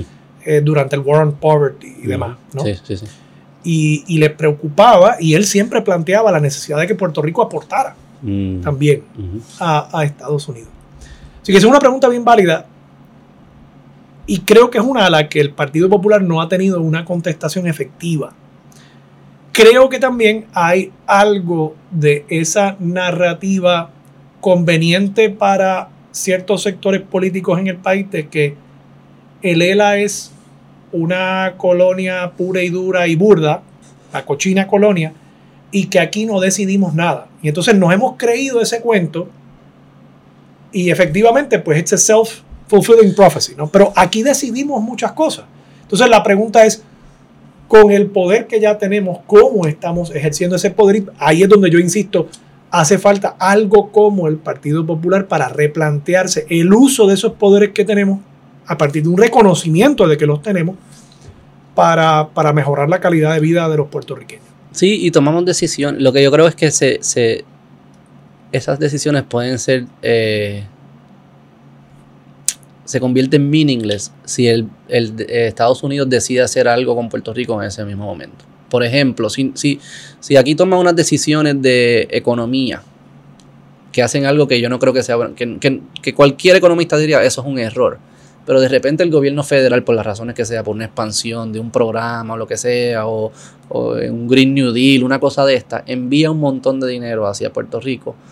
Esa decisión que nosotros tomamos local, que es cierto que tenemos eh, el poder de tomarla, los resultados de ellas van a estar siendo nublados por el impacto que tiene la cantidad de dinero que van a enviar. Pero ¿cuán a menudo, cuán a menudo pasa eso? Y let me push back con, con dos datos. la ley 154 del 2010. Ajá. Esa es la de la, las foráneas que Esa es la ley del arbitrio de las foráneas que, desarrolló el gobierno de Luis Fortuño. explícalo porque no mucha gente va a saber. Bueno, la, la, ley 154 esencialmente estableció un arbitrio a las exportaciones que hicieran empresas foráneas en Puerto Rico a sus matrices en Estados Unidos. Cuando una farmacéutica X en Puerto Rico, la, la, subsidiaria aquí, le envía unos medicamentos que fabricó aquí a su matriz en Estados Unidos. Esta ley imponía un arbitrio sobre esa exportación y fue una manera de imponerle una contribución mm.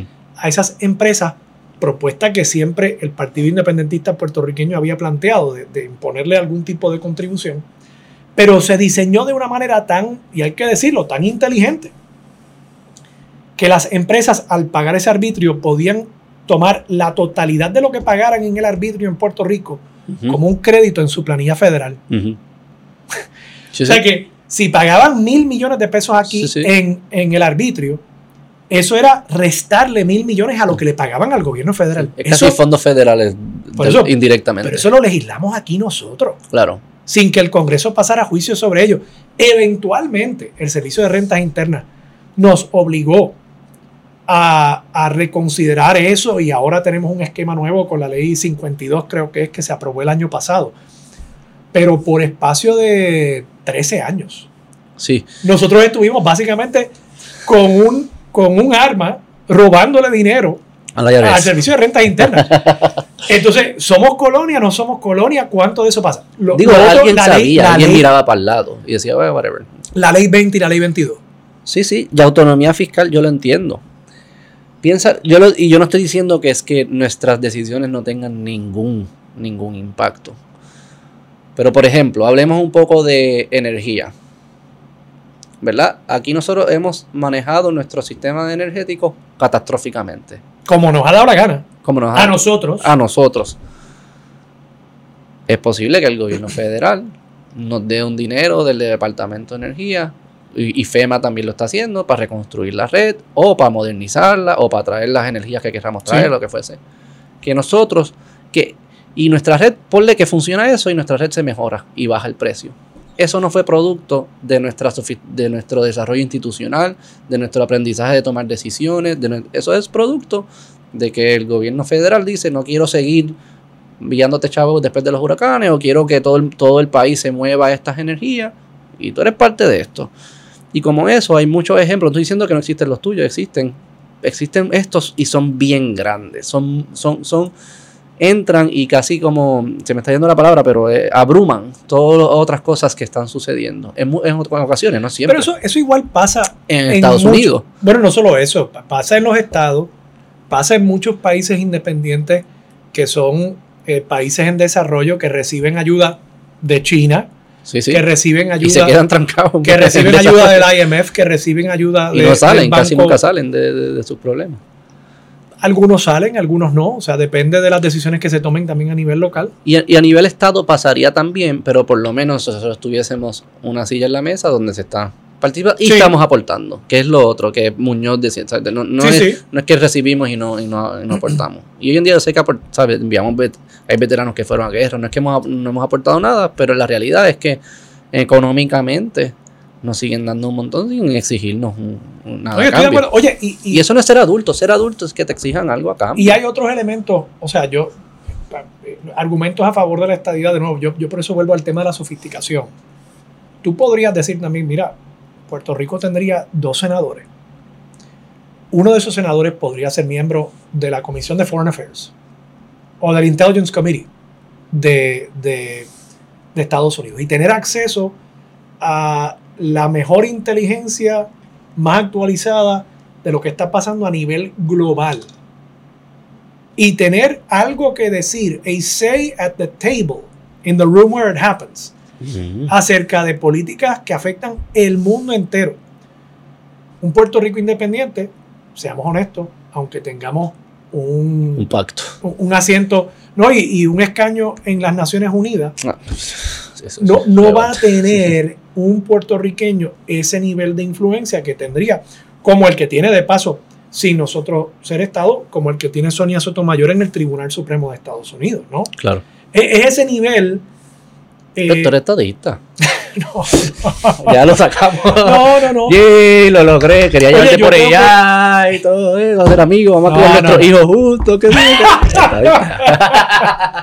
No, mira, oye, yo creo que yo creo que podemos reconocer las bondades. Yo- soy una persona que he tratado, particularmente en los últimos años, de abrirme a, a- a todas las posibilidades y de, y de no estar amarrado únicamente a una manera de ver las cosas. Y yo le veo bondades también a la independencia. Eh, probablemente tú y yo seríamos parte de la élite eh, Sí, sí. go- gobernante en la independencia. No, no que, no estoy diciendo que por eso entonces voy a favorecerla y, y Si que es- se jode el resto de la Si es población. estable y no es violenta, probablemente me iría súper bien a la independencia. Probablemente. Si es violenta, pues yo no sé, como ese tipo de cosas no. Pero Eso, lo- los, que tienen, los que tienen capital y los que tienen... eh, resume y network y. Sí, sí. No, nos iría ¿Verdad? mejor. Sí, posiblemente. Solamente mejor. O por relacionar, en relativo al resto, mucho mejor. Sí. Sí, sí. Y cada, y cada, de nuevo, cada estatus tiene sus bondades. Hay una, oye, hay una dignidad, sin duda, en tú decir, yo soy puertorriqueño y yo mando aquí en mi país, ¿verdad? Claro, hay que tener mucho cuidado porque eso también llega hasta el extremo del nacionalismo y de las, las loqueras estas de los bloodlines y todo eso, ¿verdad? Pero hay una dignidad ahí y hay un valor y hay una autoestima también que se gana con eso como país que es innegable. Eh, y habrían otras oportunidades económicas, serían distintas, serían distintas, la calidad de vida sería otra. Quizás una cosa que podría pasar es que en Puerto Rico el nivel de la población baje significativamente en una república, que tengamos un nivel de migración durante sí. el periodo de Al transición. principio sí, posiblemente. Y, Se van a Florida y lo ven binoculares. por eso, Ah, va- vamos, ok, ahora podemos. y que un Puerto Rico con millón y medio de personas sea más viable como país y quizás ahí se atienden todos los problemas. Ahora, los independentistas están dispuestos a plantear eso, No, no, digo. Porque porque, porque es complicado plantear eso, ¿no? Eh, igual el Estado Libre Asociado, yo creo que tiene sus bondades. Eh, y la estadidad las tiene también.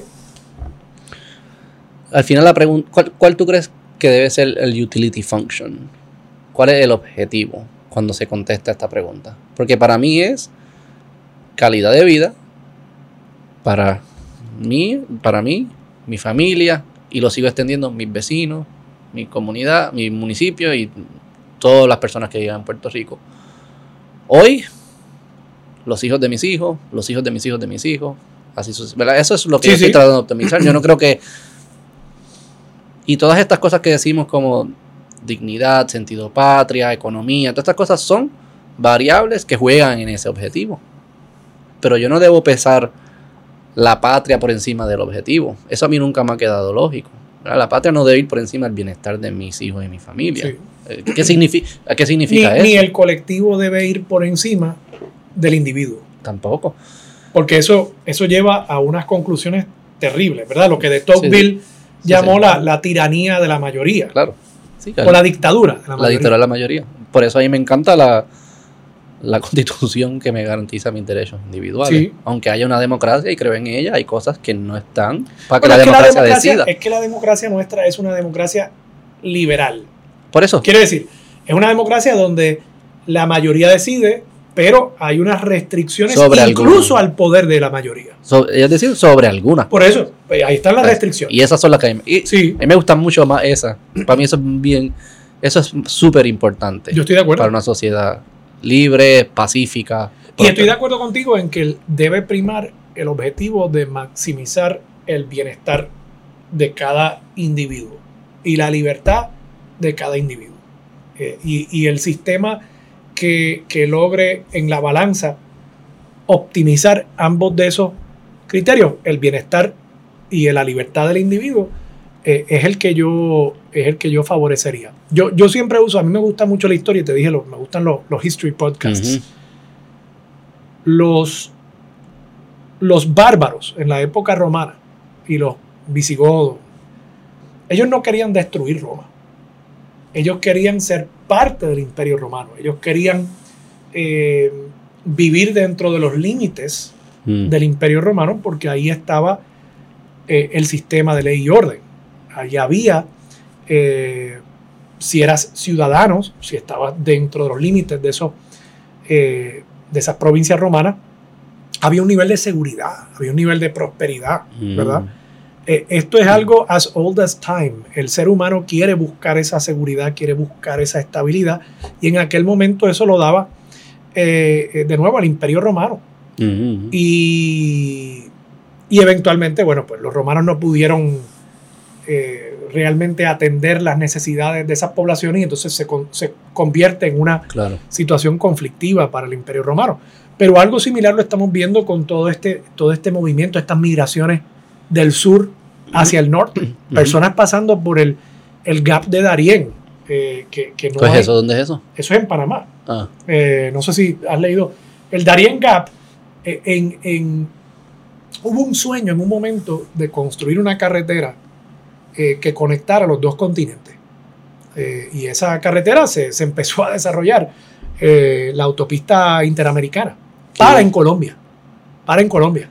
Iba a ser que de Texas a Colombia, algo así. Eh, bueno, iba a conectar No, hasta Canadá. Hasta, hasta Alaska, por allá, ¿no? Ajá. Eh, y, y para en Colombia esa carretera eh, por diversidad de razones, pero eso ha querido decir que uno de los lugares más inhóspitos en el planeta es la jungla del Darién. Ahí no hay una carretera, es principalmente controlado por, por eh, narcotraficantes y coyotes que llevan gente de un lado a otro. No hay una carretera. Ok. Eh, y hay seres humanos, decenas, si no cientos de miles, cruzando eh, todos los días en un intento por llegar desde Sudamérica, no hasta El Salvador ni México, es hasta la frontera con Estados Unidos. Eso es una realidad que está viviendo una inmensa porción de, de nuestros hermanos latinoamericanos y yo, yo encuentro muchos paralelos entre eso y lo que pasó obviamente en el pasado. ¿De dónde vienen? ¿De qué país es principal? ¿De Venezuela?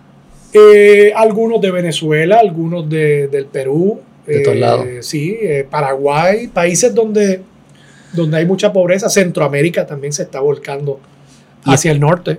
Y también es fascinante cómo, de nuevo, volviendo a los principios de derechos individuales, son los que te permiten, aún con las complicaciones que trae, absorber estas personas, Sí, absorber culturas distintas. Y no es que todo el mundo va a poder vivir su cultura igual que la vivía antes, pero por lo menos se va a formar algo en lo que... Y es porque los dejas que, que, que florezca. So que para mí eso es core. Sí, Una oye, sociedad la que, ten- que, que parta de esos principios, esa es la que a mí me interesa. la idea de Estados Unidos de, de que una adhesión a unos valores y no a unas expresiones Non-bloodline. Sí, sí. Ni, ni a unas expresiones culturales, por ejemplo. Claro. Y, y- y ahí es donde hay ocasiones en las que nosotros desde aquí pues analizamos decisiones que se toman en Francia, por ejemplo, acerca de, de- de todo- todos los debates que hay en torno a la población musulmana, por ejemplo. Ajá. Y es que nosotros estamos juzgando a partir de un entendimiento muy americano Mm, de lo que es la pertenencia a, a un colectivo nacional claro. que en Francia es distinto. En Francia, pues ellos tienen unos valores culturales, idiomáticos, eh, que, que- que tienen que ver con lo que para ellos significa ser francés, Ya, que es distinto en Estados Unidos, ¿no? sí. Para Eh, algunos, algunos. Para algunos, sí. Pero at the core, a- At the at core, the creo sí. que, que En la hay, unos- es valores más abiertos, De acuerdo. que es lo que ha permitido que Estados Unidos, a pesar de eh, niveles de natalidad no tan bajos como los de Europa, pero bajos, eh, siga creciendo su población, Mm. que es la inmigración, la, la capacidad que tiene de, de integrar esas poblaciones. ¿Cómo tú crees que esos inmigrantes nos ven a nosotros? Y, y haya debate, y odiamos a Estados Unidos, y o que haya movimientos tan fuertes en contra de, de asociarnos completamente con Estados Unidos, o que de, de- ¿Cómo ellos nos, nos miran? Yo, yo tengo muchos amigos latinoamericanos y, y- y nos miran con algo de rareza. Mm. Eh, incluso muchos amigos míos latinoamericanos no le ven gran problema al Estado Libre Asociado. Pues Eh, práctico. Es práctico, Mm. le ven más problema a, a la independencia o hasta la estadidad. Dicen, pero ¿por qué ustedes quisieran cambiar esto? Ya. O sea, esto funciona, ustedes tienen un amplio nivel de autonomía, ustedes tienen su propio idioma, pero tienen una asociación firme Sí, sí. con Estados Unidos. Why would you change that? Right. Eh, es la reacción. Y eso te estoy hablando, amigos míos latinoamericanos que son, por lo general, pues de, Sí, sí, están corriendo países de, casi. de- de- de la alta sociedad latinoamericana, Sí, sí, sí, ¿no? Si le preguntas a uno de los que está cruzando el Darién para llegar a, a- a la frontera, No fue insultante preguntarle. Sí, sí. Mira, esto es lo que yo estoy dispuesto a dar por lo que tú tienes. exactamente. Esto, literalmente esto. Wow. Vamos a dejarlo ahí, tres horas casi. Hacen, ¿sabes? Te convertí estadista. No, no digas eso. mira. Algún día vas a cruzar la. ¿Tú eres estadista? Sí, pero por, por este proceso lógico, Por convicción. por pensamiento crítico. Sí, me sí. llevó a esta es la decisión. Porque no eras estadista. No. ¿No? Yo me crié en una familia popular, estado librista, lo siguen siendo, de Muñoz. Vivieron similar a la experiencia de tus padres. Y para mí, pues eso, eso te marca. Y es cierto, ellos lo vivieron, carne y hueso. ¿Cómo tú me vas a decir que esto no funciona? Si mira cómo yo vivía y mira cómo lo que le pude dar a mis hijos. ¿Vale? Yo lo entiendo. Pues yo me crié en esa familia. Luego pasé por mi independentismo, ah, ¿verdad? De- en los 20 yo creo que todo el mundo debe ser independentista en los 20, en sus 20, 25 años. Este, es más como que yo puedo contra el mundo, esa- Y estadista, cuando conocí lo que era Estados Unidos y me enamoré de sus principios. No fue hasta, y esto lo hablé en el podcast que, Que sale hoy. vivir allí. Me requirió vivir allí, pero no, no, me requirió vivir. Fue allí, pero no creo que fue por haber vivido allí. Eh, maybe influenció un poco. Eh, lo comenté en el podcast que sale hoy con Carlos Agaldía, eh, que fue fue conocer estos principios de libertad individual, de la libertad de expresión, de los del libre mercado, de todas estas cosas que si tú no eres cuidadoso y no, no prestas atención, la gente está dispuesta a tirarla por la ventana. Si tú estás consumiendo medios normales y lo que sea, tú no, o, en, clases de historia de la que yo cogí en la escuela, no te hablan de esos principios. Y si hablan es casi burla, ah, el libre mercado es lo bur, como que es burlón, ¿verdad? Es como que, ah, cuánto daño nos ha hecho el capitalismo, lo que fuese. Como, eso es una narrativa que captura mucho, especialmente a mis generaciones y las más jóvenes. Y no es hasta que tú te sientas verdaderamente a escuchar pensadores por mucho tiempo que te explican estos son los principios, de aquí nace, y qué pasa si haces esto, que se ha tratado en estos lugares y todo, bla, que tú dices, ah, anda, pero espérate. Estos son los principios que a mí me apasionan, esto es lo que produce una buena calidad de vida. Y luego que hice ese reconocimiento, entonces dije, ok, ¿cuáles de las opciones me está promoviendo una sociedad basada en estos principios? Por eso cuando tú mencionaste lo del Estado Libre Asociado al principio, de que eran eh, derechos individuales por encima de los derechos colectivos, me tomó por sorpresa, nunca lo había escuchado, porque si, si lo llego a haber escuchado, hubiese estado más, más atento, más dispuesto a escuchar e- ese discurso. Eso que fue es todo ese proceso para yo decir, ah, me me parece que esta es la mejor alternativa, dado que protege lo que yo creo que es esencial para vivir una sociedad próspera, pacífica, que sea buena para mis hijos y para sus hijos. Ese fue el proceso.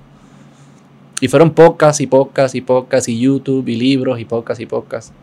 Muchos, muchos americanos, pero algunos de España. Porque también como se está mezclando con todos los valores de la cultura eh, western, occidental, que hay muchos debates hoy en día sobre eso. Pero no era solo en Estados Unidos, porque en Europa también están habiendo estos debates, si, si la meritocracia es algo bueno, es algo mal, como que todos esos viajes. Pues, y escuchando muchos pensadores de todos los lados, fue como que me empezó a dar un panorama mucho más sofisticado y nuance y más serio, más cierto, más conectado con la historia, que me, me creó esta pasión por estos valores. Y ahí es donde te digo que el, el, el movimiento estadista no ha promovido esas conversaciones. Que, que vamos, quizás, quizás es que dicen, pues, para convencer a un veto, mejor convenzo a. ¿Verdad? Con fotos de Disney World y lo que sea. Pero, pero yo creo que es importante, si quieren crecer, más allá de, de la masa, tener un, tener un argumento un poquito más sofisticado que convenza a gente que entonces lo pueda masificar un lo poco. Lo pueda masificar y, y, y, en direcciones distintas, que no sea... Creo que el problema del PNP ha sido que se ha convertido muy dogmático y es como que hay unos artículos de fe y a los populares hay que decirle populetes y colonialistas, que, que es un error, porque yo creo que entre los populares probablemente hay potencialmente eh, muchos Sí, sí. Que, que no, tú eres ejemplo, lo sigo repitiendo. no Ustedes son aliados. Hoy en día yo siento que el PNP y el Popular son aliados.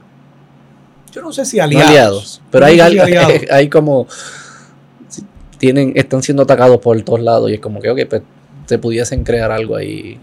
Yo, yo creo que hay, hay, hay unos valores en común.